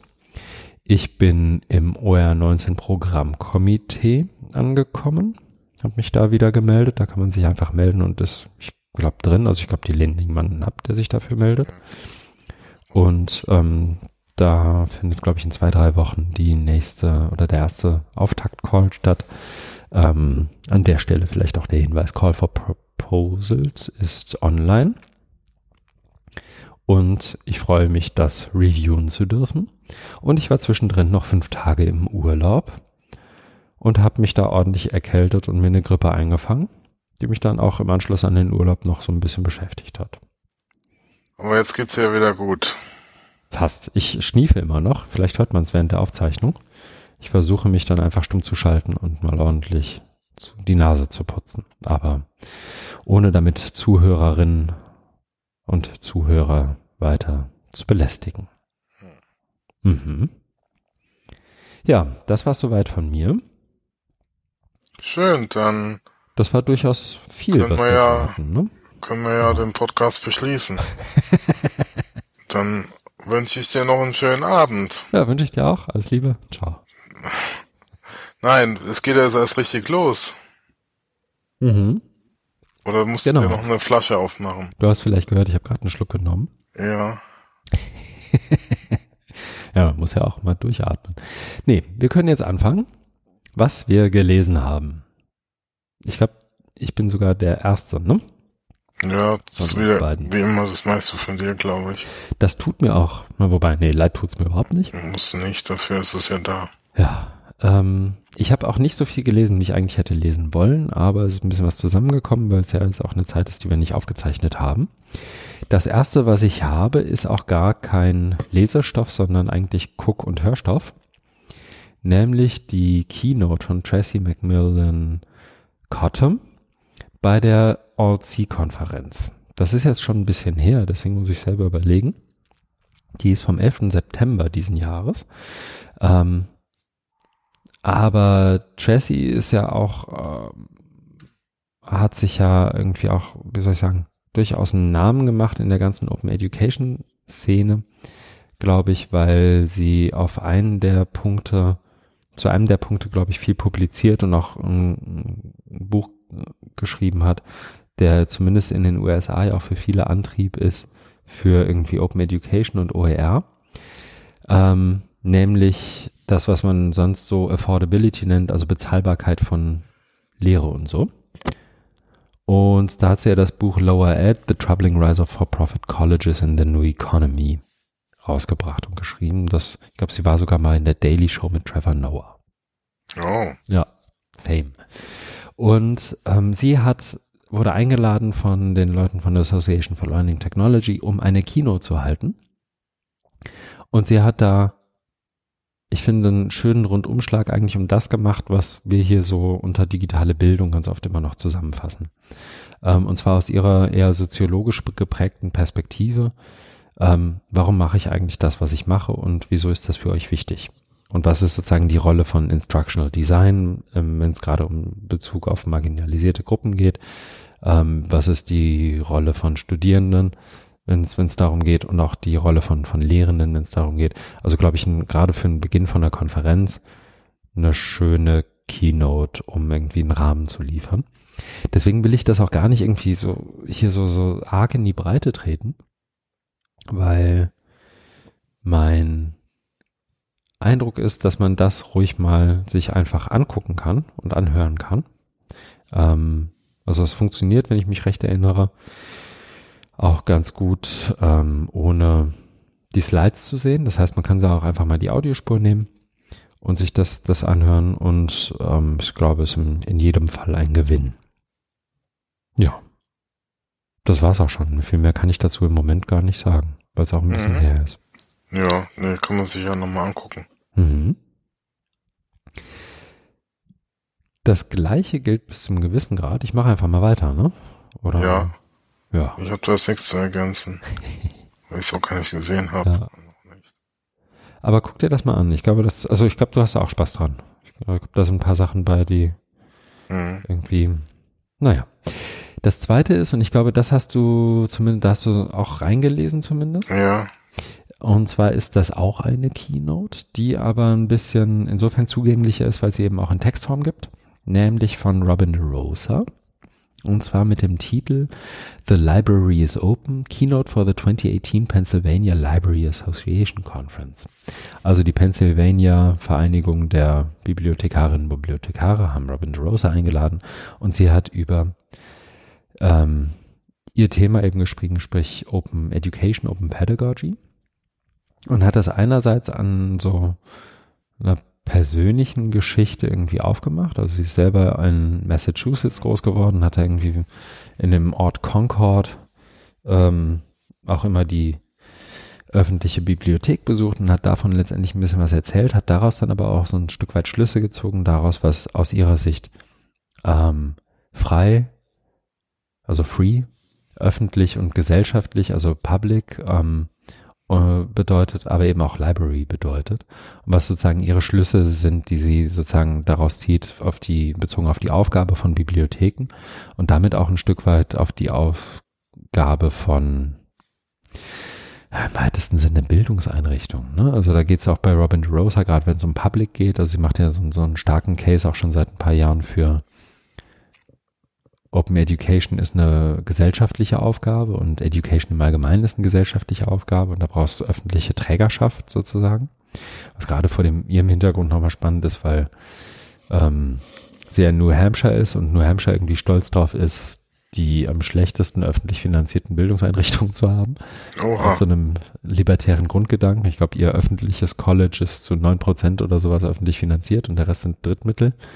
Ähm, also ich glaube, die, die Diskussion ist auch da nochmal eine andere, aber ich glaube, da können wir ja auch viel draus ziehen und auch ein Stück weit, ähm, wie soll ich sagen, uns gerade machen ist vielleicht zu viel, aber zumindest wertschätzen, was wir hier auch in öffentlicher Bildung haben. Ne? Also ganz viele ziehen ja auch immer wieder durch die Gegend und möchten irgendwie die öffentliche Universität als starres Konstrukt bashen, was sicher auch nicht immer ganz falsch ist ähm, dass da irgendwie auch viel Bürokratie ist und viel auch falsch läuft einfach.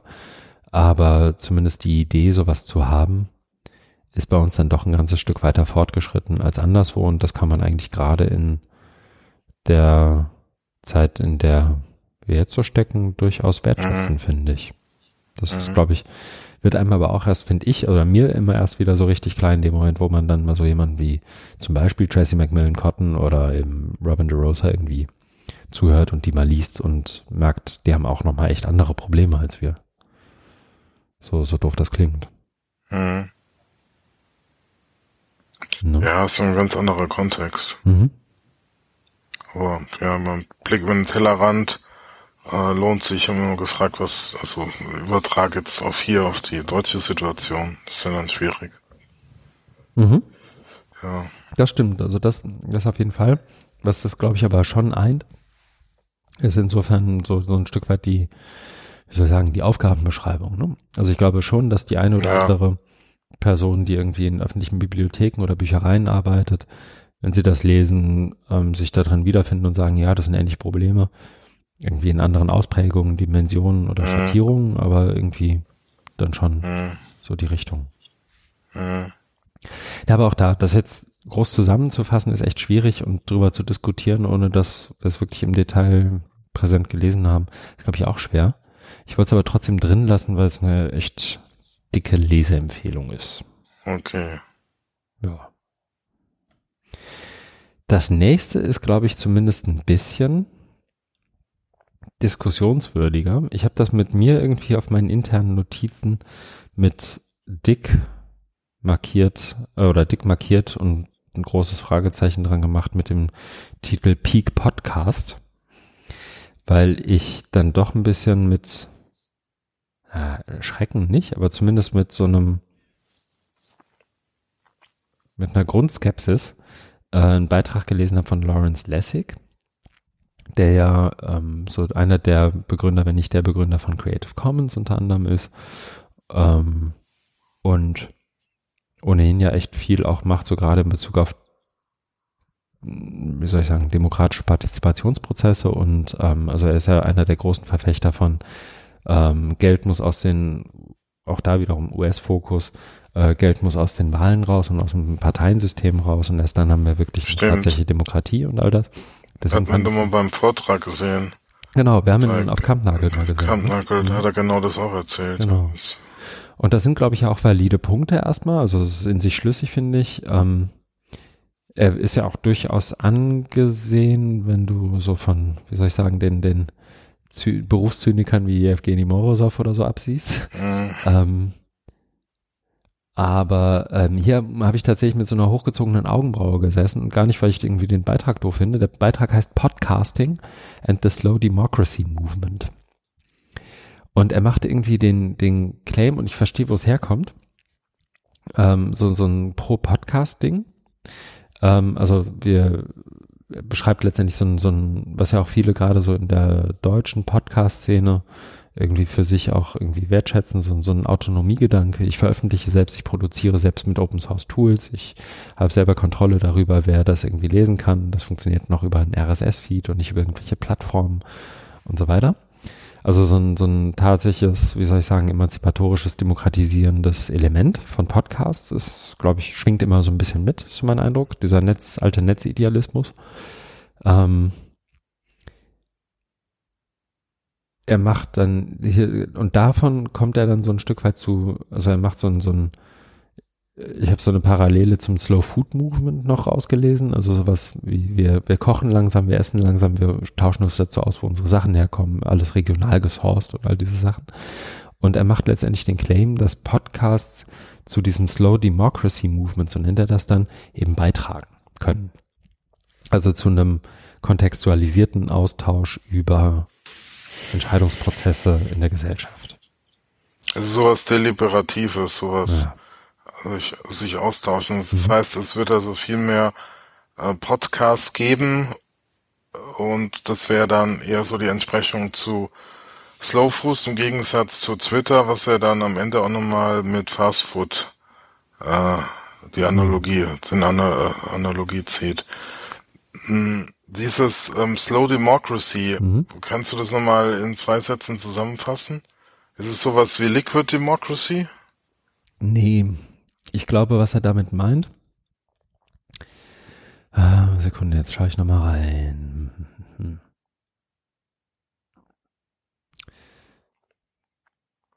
So, ich was, so wie ich es verstehe, meint er mit Slow Democracy oder andersrum. Das, was er erstmal beschreibt, ist so ein, ähm,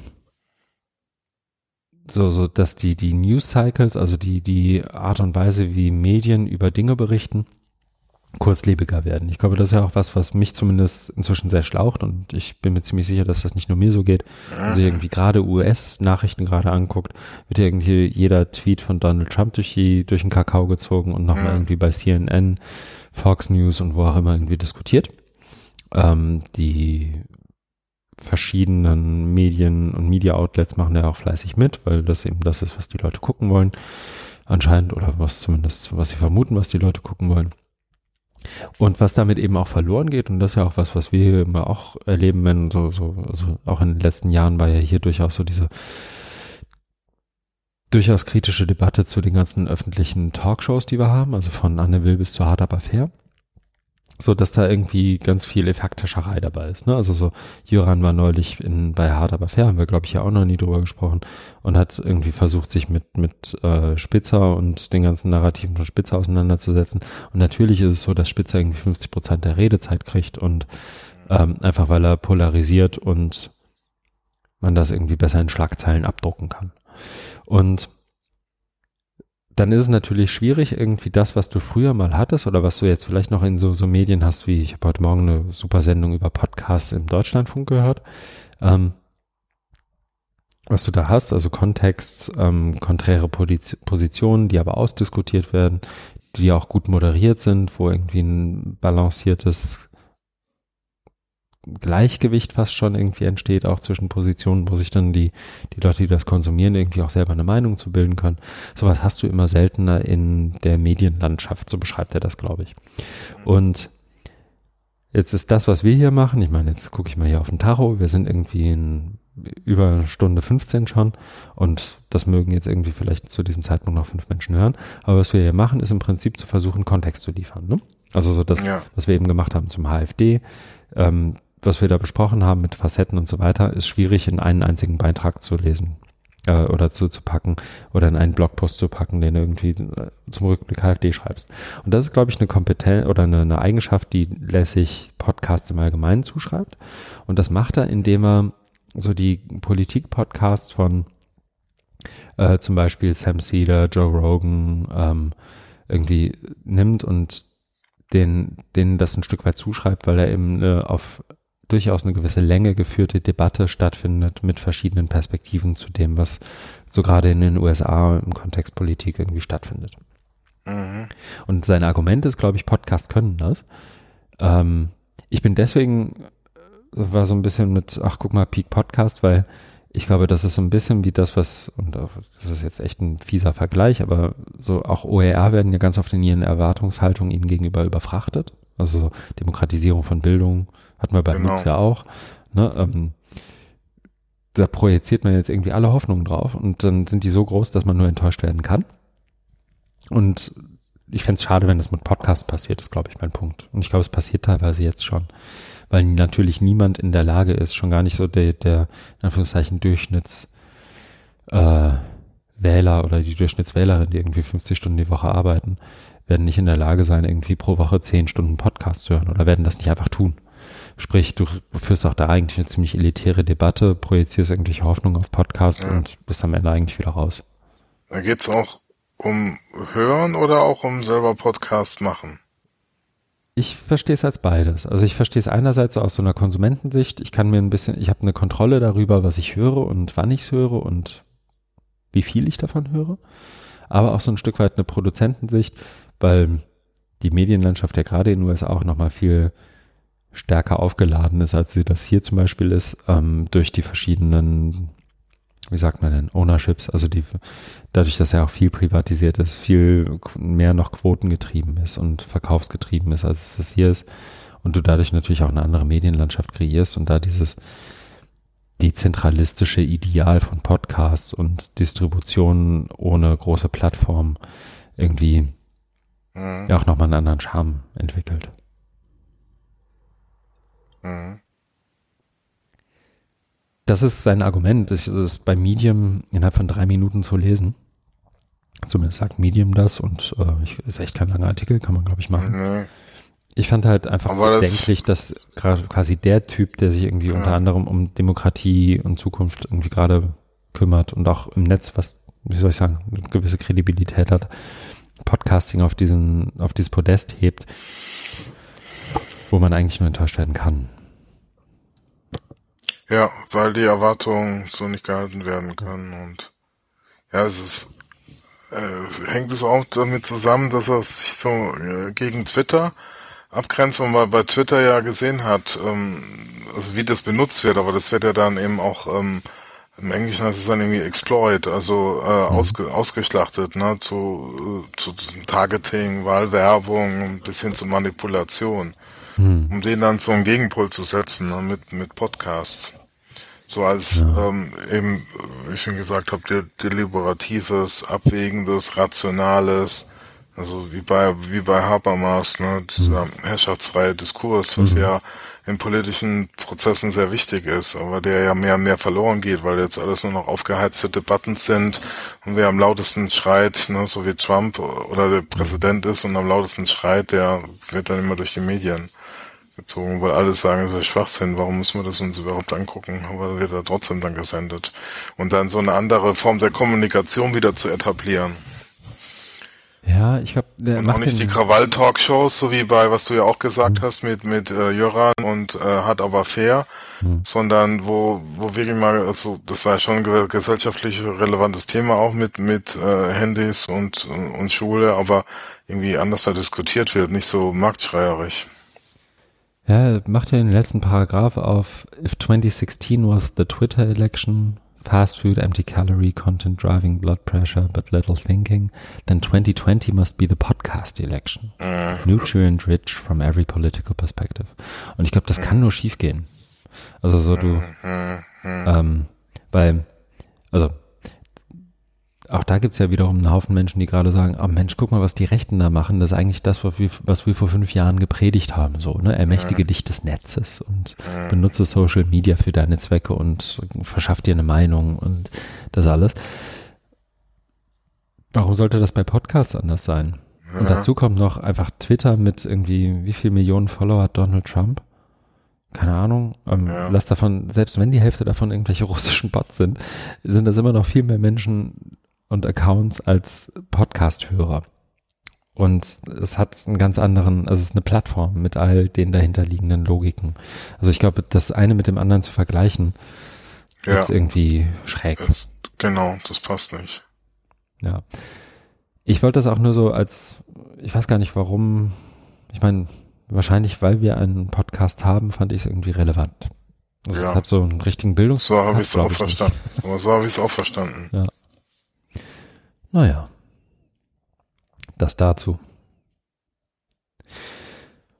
Soll ich weitermachen? Immer doch. Ich ja. kann auch, ähm, weil den habe ich vorhin auch nochmal gelesen. Ja, dann. Und zwar, das ist der Artikel The road to sharing is not paved with licenses mhm. von Alan Levine, aka Cock Dog so ist es. Am 20. Oktober veröffentlicht. Das ist ja auch so eine äh, so, so ein Wortspiel, ne? Es gibt ja auch den Spruch ähm, im Englischen The Road to uh, The Road to Good Intention is wie heißt das? Irgendwas ist paved with good intentions. The road to Ich google das. Ja. Ähm, also geht's irgendwie so, ja. The road to hell is paved with ja, intentions. Genau, ja. Also das ist, das besagt eben, dass es nicht ausreicht, äh, gute Absichten zu haben, sondern man muss es auch umsetzen und machen. Ja. ja. Aber jetzt zurück zum Beitrag. Es geht darum, dass ähm, Alan Levine eine Twitter Konversation äh, gesehen hat mit der von dir oft äh, zitierten Robin DeRosa, mhm. wo es um äh, Lizenzierungsmodelle der Creative Commons Module geht, nämlich ähm, CC BY oder CC BY NC, also Non-Commercial. Und Robin DeRosa sagt, ähm, sie will jetzt ähm, dahin zu äh, NC. Warum? Das schreibt sie dann da mhm. auch. Und dann geht es eben darum, dass er irgendwie gedacht hat, also ja, schon wieder über bestimmte Lizenzierungsmodule äh, sprechen, kenne ich alles schon, habe ich schon oft gemacht und ähm, dann ähm, gab es aber da noch einen Tweet, wo ähm, äh, jemand gesagt hat, oder These aufgestellt hat, äh, im Hinblick auf CC Zero, also wo du nicht mal den Autor nennen musst, also mhm. nicht wie bei By, ne, die Attribuierung. Und er behauptet, es gibt nicht viel. Äh, CC null lizenzierte Materialien im Bildungsbereich. Und dem widerspricht dann Alan Levine äh, vehement, indem man dann irgendwie nur so sagt, es gibt hier 60.000 Flickr CC0 Fotos. Und dann ähm, geht eben über zu ähm, einer ähm, Mail oder Nachricht, die er bei Flickr bekommt, ähm, die, und da schreibt ihn jemand, das ist glaube ich irgendwie so ein Musiker, mhm. die dann eine EP ähm, machen äh, und ihn fragen, ob sie ein Bild von ihm verwenden können. Und das ist da auch ähm, das Bild verlinkt oder sieht man da, wo er irgendwie auf dem Boden liegt und eine neu geteerte Straße bei, bei sich im Ort mhm. in USA ne, mit diesem typischen gelben Streifen da fotografiert. Und es hat ihn halt wahnsinnig gefreut, dass die eben, ähm, obwohl CC null ist, ähm, gefragt haben, ob sie das machen dürfen. Weil CC null sagt ja, du kannst es ohne mich zu nennen, kann, nehmen, also kannst sowieso nehmen und verwenden, aber musst mich nicht mal fragen. Mhm.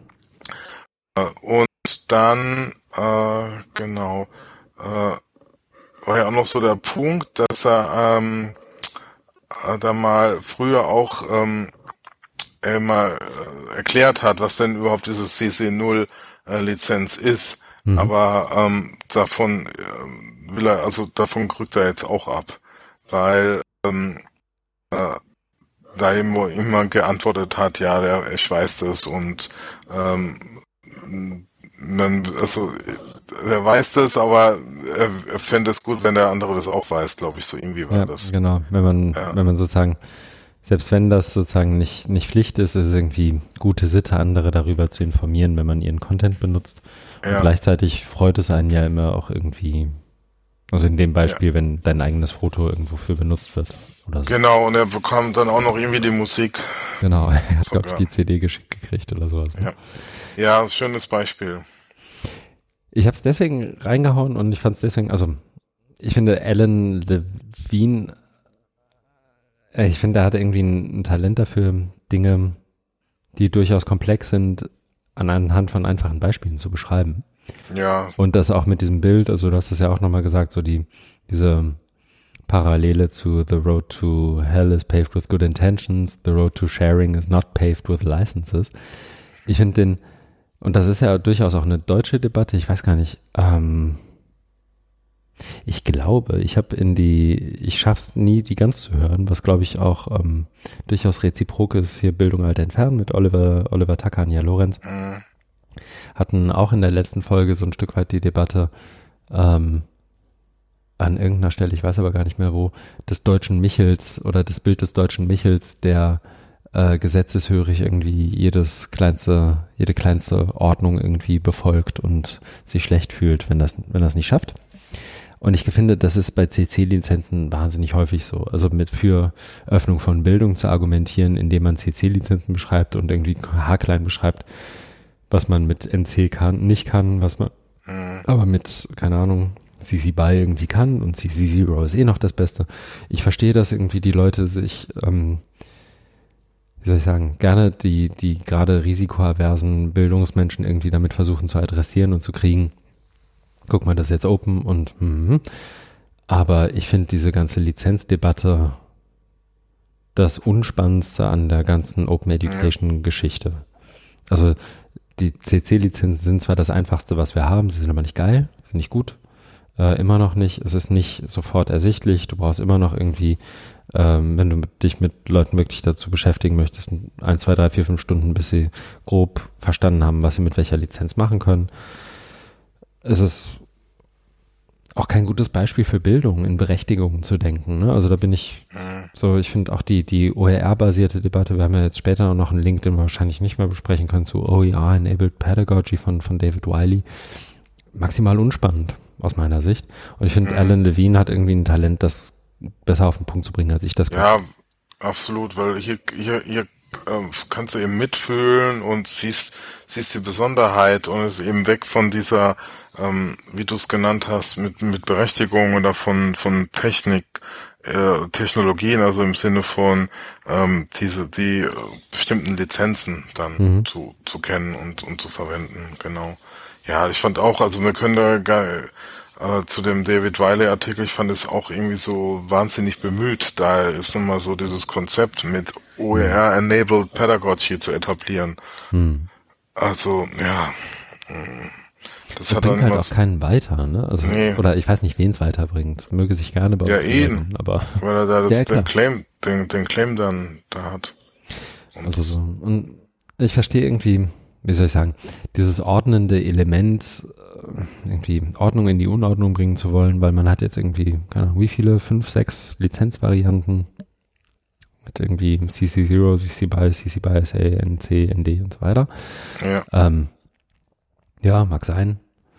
Äh, immer noch nicht ganz klar, was jetzt NC wirklich bedeutet. Das kann auch, also können Leute irgendwie Tagesworkshops zu besuchen, können mir hinterher immer noch nicht sagen, ob ich NC auf meine Seite packen kann.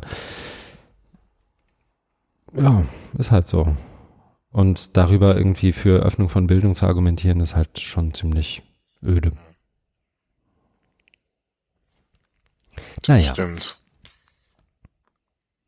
Hm. Ja, insofern Leserempfehlung. Auf jeden Fall.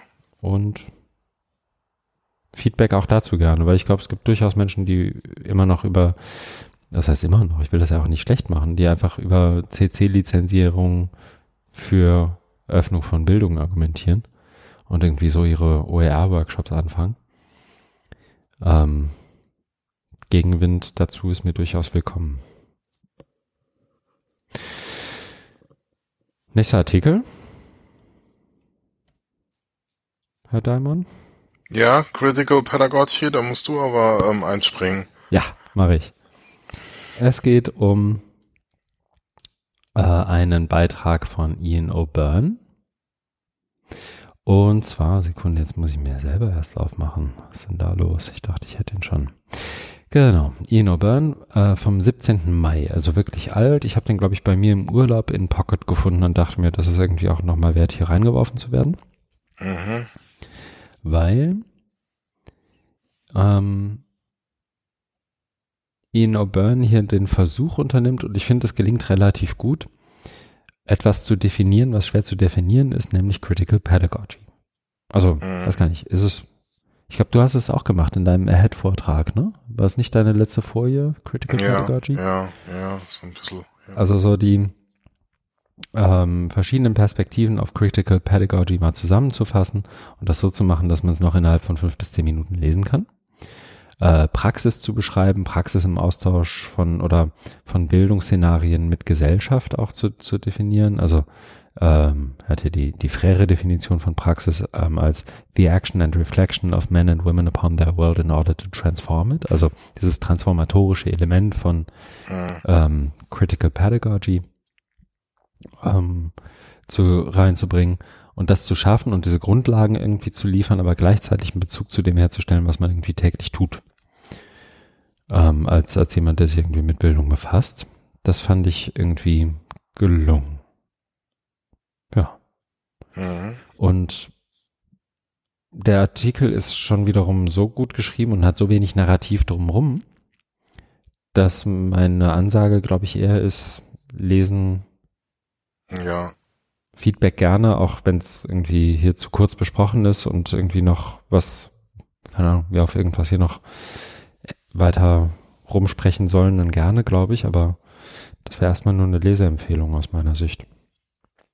Okay. Ja. Und dann sind wir, glaube ich, bei einem Artikel von dir, oder? Ja, das ist von äh, ZDF. Mhm. Da geht's um Bildung und Kommerz. Die Bildungsrepublik Deutschland bröckelt vom 21.10.2018. Mhm. Äh, also es bezieht sich jetzt nicht auf eine Sendung vom, ZDF. Sehen wir aber hier Rubrik heute. Mhm. Äh, und um, ähm, da geht's um ein, also Inhalt ist ein Interview mit Tim Ingartner, Professor für Didaktik der Sozialwissenschaften, Goethe-Universität Frankfurt. Und er fängt dann so an, wie es in der Überschrift schon heißt, Bildungsrepublik Deutschland bröckelt. Das heißt, ähm, obwohl oder ungeachtet dessen, dass in Deutschland die Bildungskosten gering sind, also das Studium ist frei, Schule kostet nicht so viel, es gibt dann ähm, aber auch noch Ausgaben für Schreibmaterial, Schulbücher und Klassenfahrten. Äh, das ist aber überschaubar. Gleichwohl mh, hm, ist es so, dass äh, bei uns, also in Deutschland, immer noch die soziale Herkunft äh, entscheidenden Einfluss auf den Schulerfolg hat. Mhm. Und da, ähm, also das, das ist so der Hintergrund, ähm, wo, wo auch jetzt, wo man sagt, ja, trotz trotz der geringen Kosten ist der, also ist das ähm, kulturelle Kapital, also da wo du herkommst, der Stahlgeruch, den du hast, oder der Habitus, ne, mhm. um, um Bourdieu zu zitieren, äh, viel, viel wichtiger äh, und verhindert dann oft einen Aufstieg. Und da gibt's ja auch ganz viel, das, das ist jetzt hier in dem Artikel nicht drin, aber das fällt mir dazu auch mal ein, ist so diese ganzen Programme, äh, Öffnung der Hochschule, offene Bildung auf, oder Aufstieg durch Bildung, äh, wo es eben darum geht, auch andere Schichten, andere Zielgruppen anzusprechen, und ja, da muss man auch mal fragen, erst inwieweit das nicht über so ein über so ein Habitus dann überlagert wird. Jetzt kommt aber das eigentliche Thema, nämlich ähm, mit der mit der Kommerzialisierung. Also wenn man eigentlich sagt, okay, die äh, die Kosten sind nicht so hoch, aber es gibt diese diese Unterschiede im Hinblick auf die ähm, Herkunft. Ähm, kommt jetzt noch ein dritter Punkt, den er da aufmacht, nämlich mit der äh, Kommerzialisierung. Und das ist eben für ihn ein Problem, dass ähm, Öffnung der Hochschule nicht nur heißt für neue Zielgruppen, sondern auch für Kooperation mit äh, privaten Wirtschaftsunternehmen. Und dadurch natürlich dann auch der ähm, Einfluss steigt, über, über die äh, Inhalte da mitzubestimmen. Äh, und ja, also da gibt's so ein paar Beispiele, ne, weil da wird auch gefragt, äh, welche Rolle spielen Unternehmen heute schon. Und da sagt er dann eben, es fängt so, gibt sowas wie Sportfeste, die von Unternehmen gesponsert werden oder ähm, Schulen mit IT-Infrastruktur ausstatten, Unterrichtsmaterial mit Firmenlogos. Das kennen wir auch so aus dem OER-Bereich. Mhm. Ne? Da wird ja also auch diskutiert, wie weit nehmen da jetzt äh, Stiftungen oder mh, mm, gewisse Parteien einflussen. ja. Ein. ja, ja, Entschuldigung. Ja. Mhm. Und mh, mm, das ähm, findet er eben äh, kritikwürdig, dass äh, Firmen eben die Laptops sponsern und Anschauungsmaterial für den Unterricht stellen, äh, weil Schule für ihn so ein Schonraum ist, in dem man sich frei von unternehmerischen Interessen entwickeln können sollte.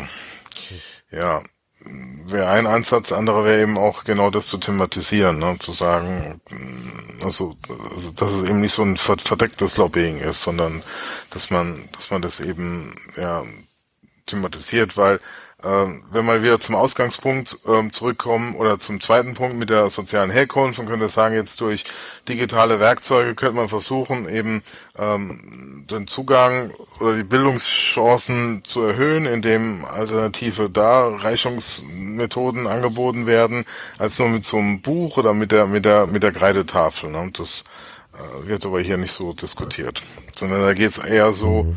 ähm, die bösen Unternehmen, die, die jetzt, die jetzt Lobby machen. Ja. ja. Okay. Ich bin bei sowas, also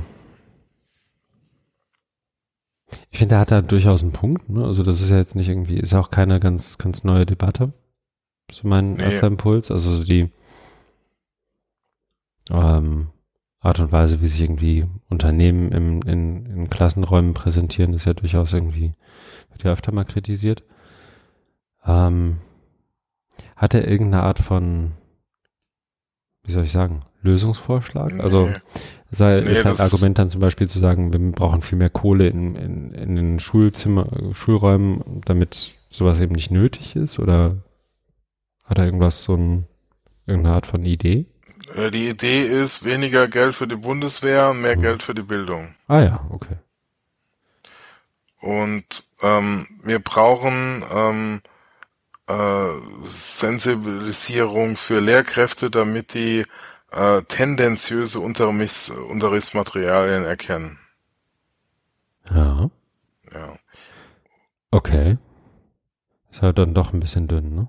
Ja, genau. Also und dann wird's ja noch ähm, pathetischer, wenn es dann wieder heißt, schulisches Lernen muss die eigenständige, das heißt die kritisch-reflexive Urteilsbildung fördern. Aber also wie soll das gehen, wenn Wissen nur noch von Funktionalität bestimmt wird? Also da, da geht halt schon einiges durcheinander, finde ich. Ne? Also das ist so, ein so ein generelles dann über über ähm, ist so eine generelle Kritik an der Wissensgesellschaft, wo es dann heißt, ja, Wissen sind Ressourcen, ähm, die dann dazu dienen, die das Humankapital des Menschen zu erhöhen. Hm. So.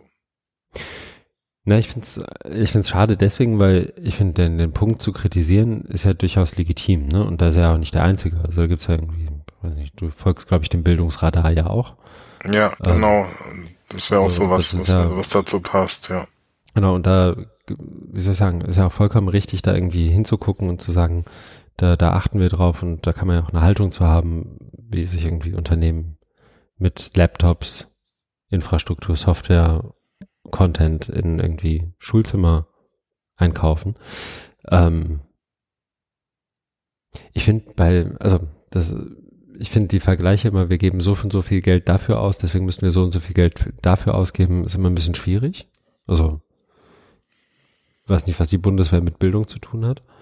Ähm, aber eigentlich muss doch dann gerade von jemandem, der irgendwie sozusagen auch dieses neoliberale Gehabe irgendwie rügt, ähm, auch ein Vorschlag kommen, der jenseits von sozusagen den neoliberalen Lösungsvorschlägen, wie mhm. wir müssen, wir müssen eigentlich nur noch unsere Lehrkräfte fit machen und dann passt das schon.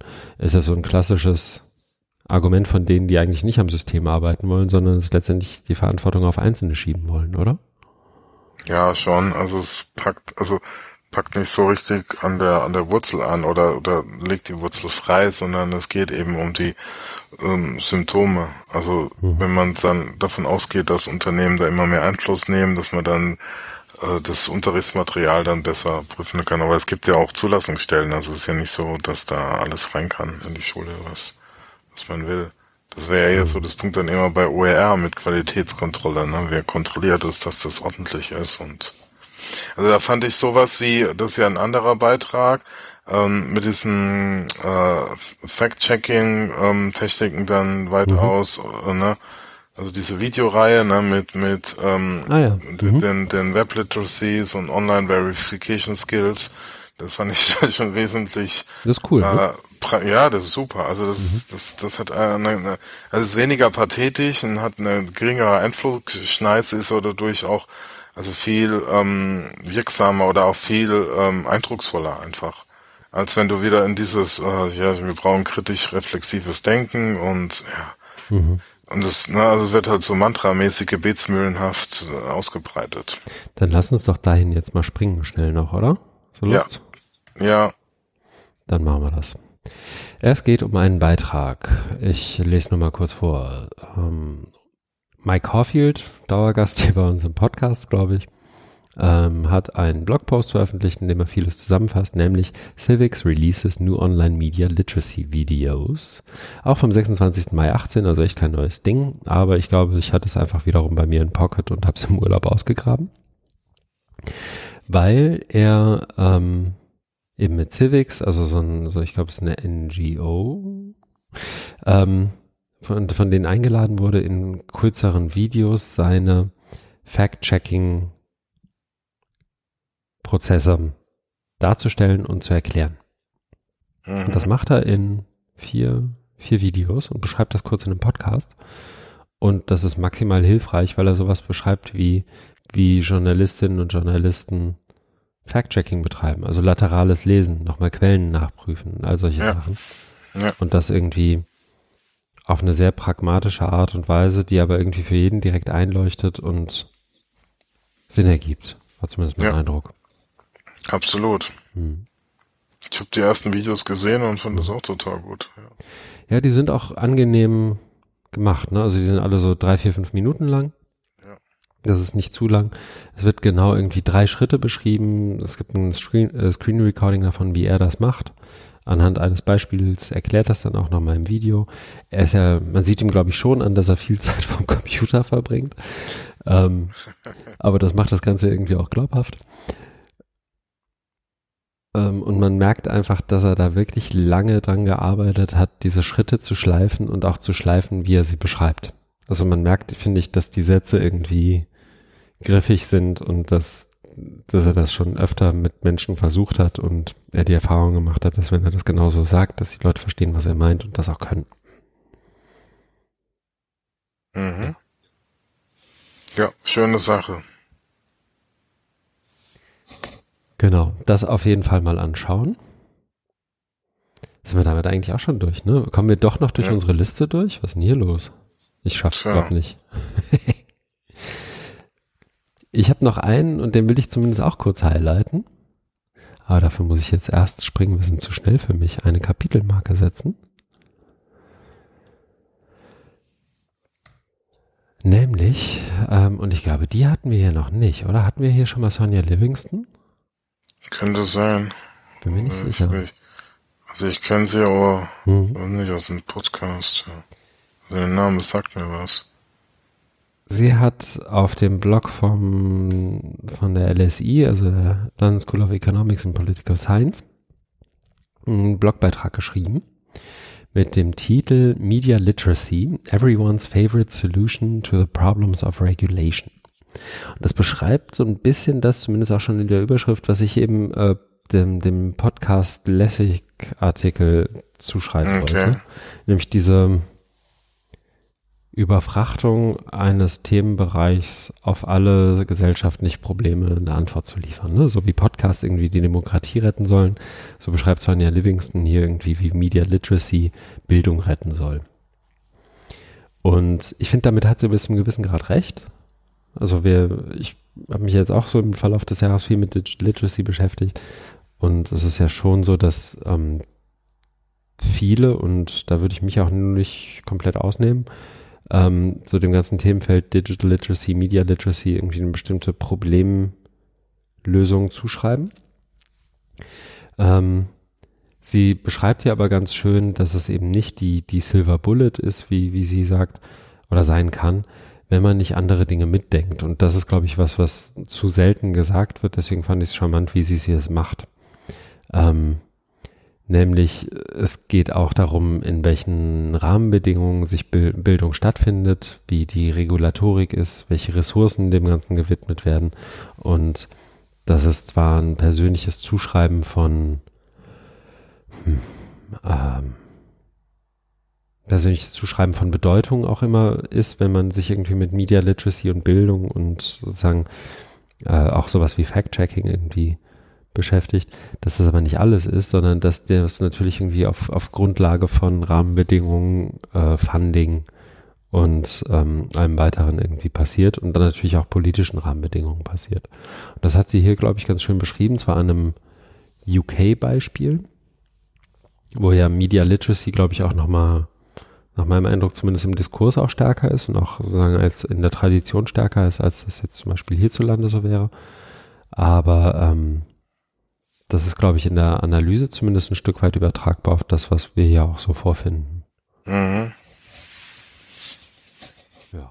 Ja, ich finde es auch gut, dass da dieser, dieser Regulation-Aspekt dann ähm, stärker reinkommt. Das ist natürlich eine ähm, spezifisch britische ähm, Geschichte und mhm.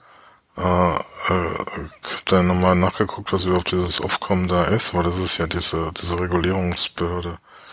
Und dass, dass man das einfach mit, also so habe ich das verstanden. Ich habe das nicht im äh, äh, Detail gelesen, sondern so überflogen, aber das war ähm, das so wie du auch gesagt hast, also dass man Media Literacy nicht als Silver Bullet oder als Allheilmittel verkaufen soll, sondern immer auch guckt, wo ist es eingebunden, in welche Kontexte. Mhm. Ja, das spielt da noch mit rein. Weil es halt einerseits diese Überfrachtung mit Erwartungshaltung ist.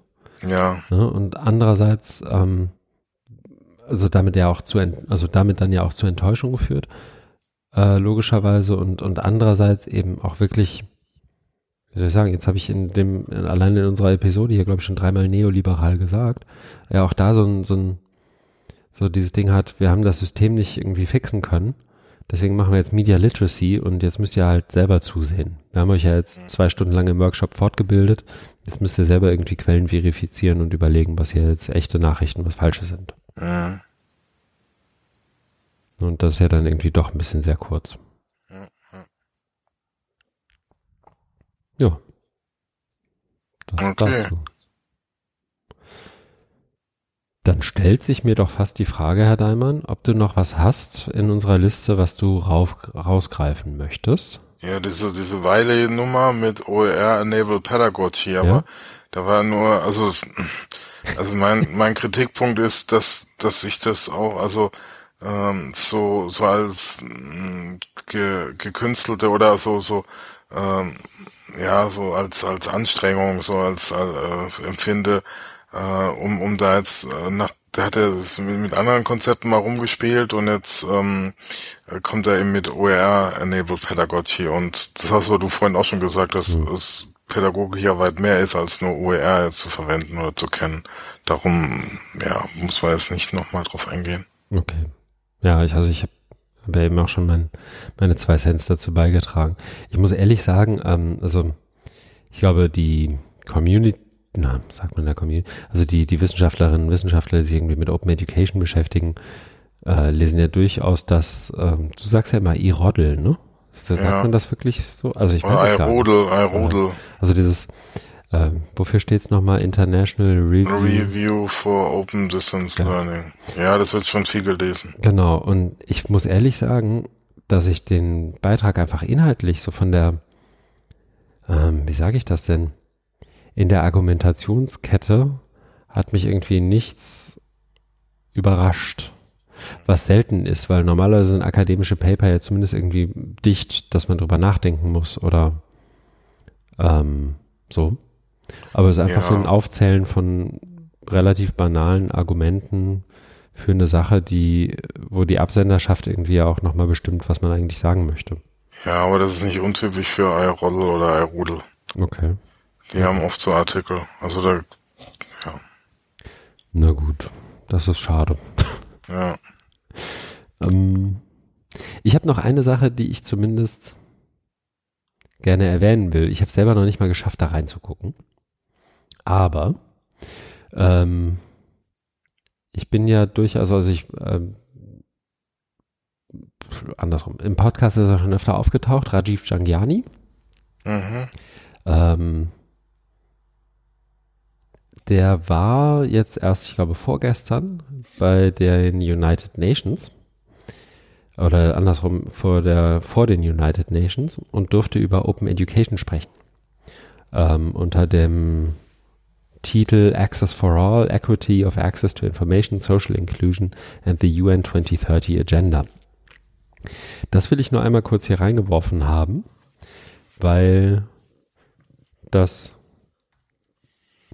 glaube ich, sehenswert ist. Und zweitens, ähm, wenn es auch so in diesem OpenCon-Spektrum passiert ist, mhm. nicht minder bemerkenswert ist, finde ich. Also so basierend auf den Sustainable Development Goals jemanden wie Rajiv vor die UN zu schicken und auch gemeinsam mit anderen äh, vor die UN schicken zu können und sagen, oder in die UN schicken zu können und sagen zu können, guck mal, das passiert, gibt dem Thema, glaube ich, nochmal Gewicht und Vehemenz. So, und das ist, glaube ich, an sich eine gute Sache. Und ähm, Rajiv ist auch einer der wenigen, bei denen ich uneingeschränkt sagen würde, der ist perfekt, um ihn dahin zu schicken. Hm. Das war jetzt so eine Anhörung? Ja, das muss ich eigentlich mir nochmal anlesen. Also so wie ich es verstanden habe, ist es aus dem OpenCon-Thema ähm, gekommen, wo ja auch im letzten Jahr schon sozusagen das OpenCon-Thema ähm, rund um Equity auch ein bisschen sich drehte. Mhm. Und ähm, die scheinen es geschafft zu haben, bei der UN in irgendeiner Art und Weise zumindest auf die Agenda gekommen zu sein, eben in der Verbindung zu den Sustainable Development Goals, wo ja sozusagen Bildung, ich glaube in vier, ähm, irgendwie ein zentraler Punkt ist. Und haben dann wiederum ähm, wohl ein Panel bestücken dürfen mit verschiedenen Menschen und Perspektiven auf eben das Thema Equity, okay. Equity und Access.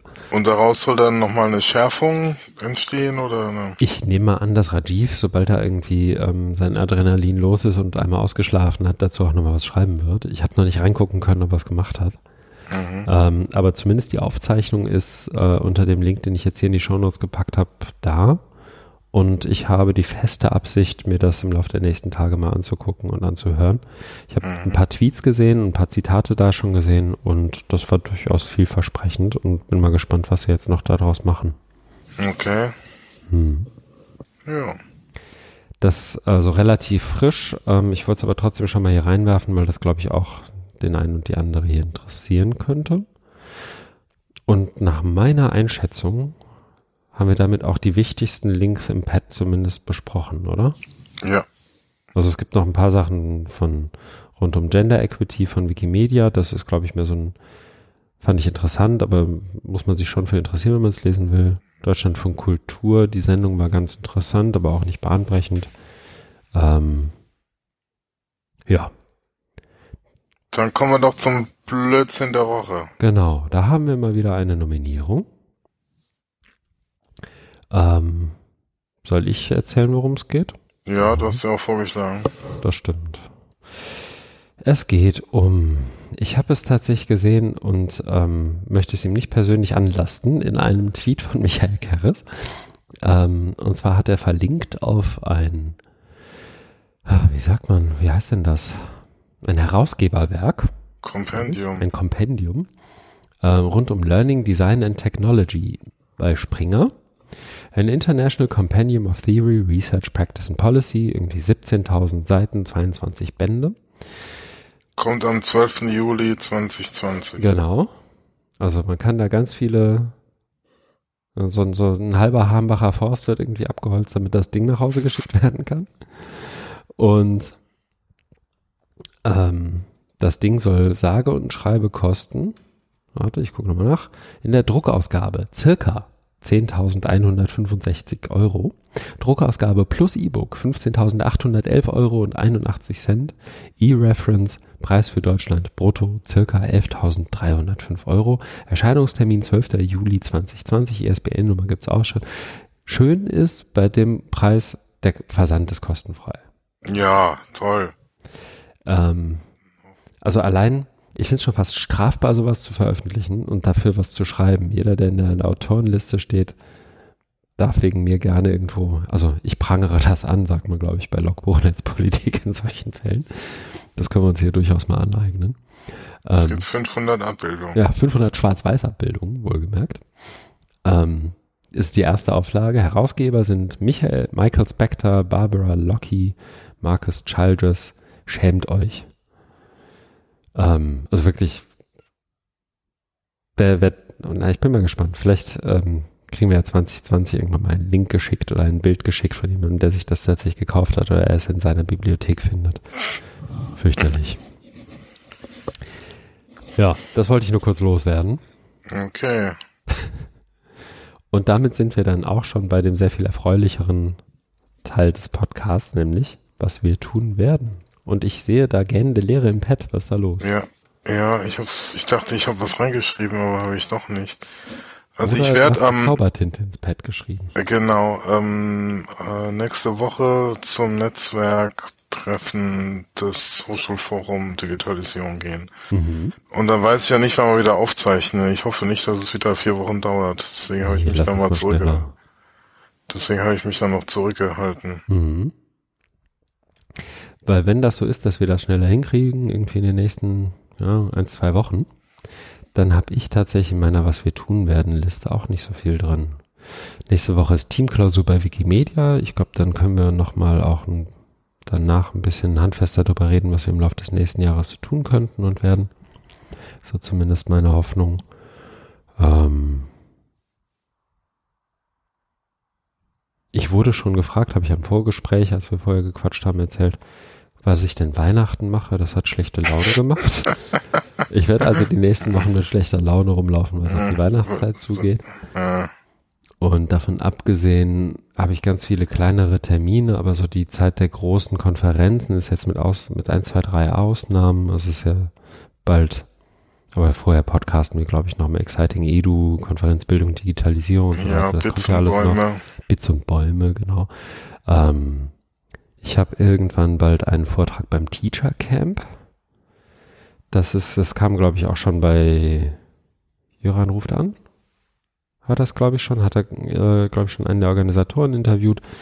Da darf ich abends irgendwann was sagen, aber ich glaube, wir werden es vorher schaffen zu podcasten. Das ist nämlich erst Mitte November. Okay. Das wäre jetzt mal mein Ziel, dass wir so in den nächsten 10 bis 14 Tagen wieder eine Episode raushauen. Jawohl. Bisschen enthusiastischer bitte, Herr Dahlmann. Juhu! Sehr gut. Dann haben wir jetzt mit gut zwei Stunden eigentlich unser Soll erfüllt, würde ich sagen. Prima. Du wolltest ja drei. Ich wollte froh. drei. Ich ja. habe mein Wein ist alle. Es ist gut, dass wir jetzt. Ja, jetzt müssen wir aufhören. Jetzt geht's wieder in Rentenmodus. Jetzt geht's bergab. Genau. Ja, ja Genau. Ich habe ein paar mehr Kapitelmarken gesetzt, als das sonst der Fall ist. Mich würde interessieren, was die Zuhörerinnen und Zuhörer davon so halten. Mhm. Auch Tonqualität würde mich tatsächlich mal Feedback interessieren, weil wir ja inzwischen mit Ultraschall und Studio-Link aufzeichnen und ich jetzt zwar mit meinem Zoom und Headset sitze, du aber glaube ich noch mit USB-Headset unterwegs bist. Auch da können wir uns vielleicht demnächst mal was einfallen lassen. Ähm, es sei denn, alle schreien auf und sagen, nein, das ist nicht nötig, der, Klang, der Daimann klang perfekt. ähm, ich möchte sagen, Feedback ist an jeder Stelle und zu jedem Thema und Themenfeld herzlichst willkommen. Genau. Vielen Dank fürs Zuhören. Danke dir für das Mitpodcasten. Danke dir auch fürs Mitpodcasten. Und wir hören uns bald wieder. Vielen Dank fürs Zuhören. Tschüss. Tschüss.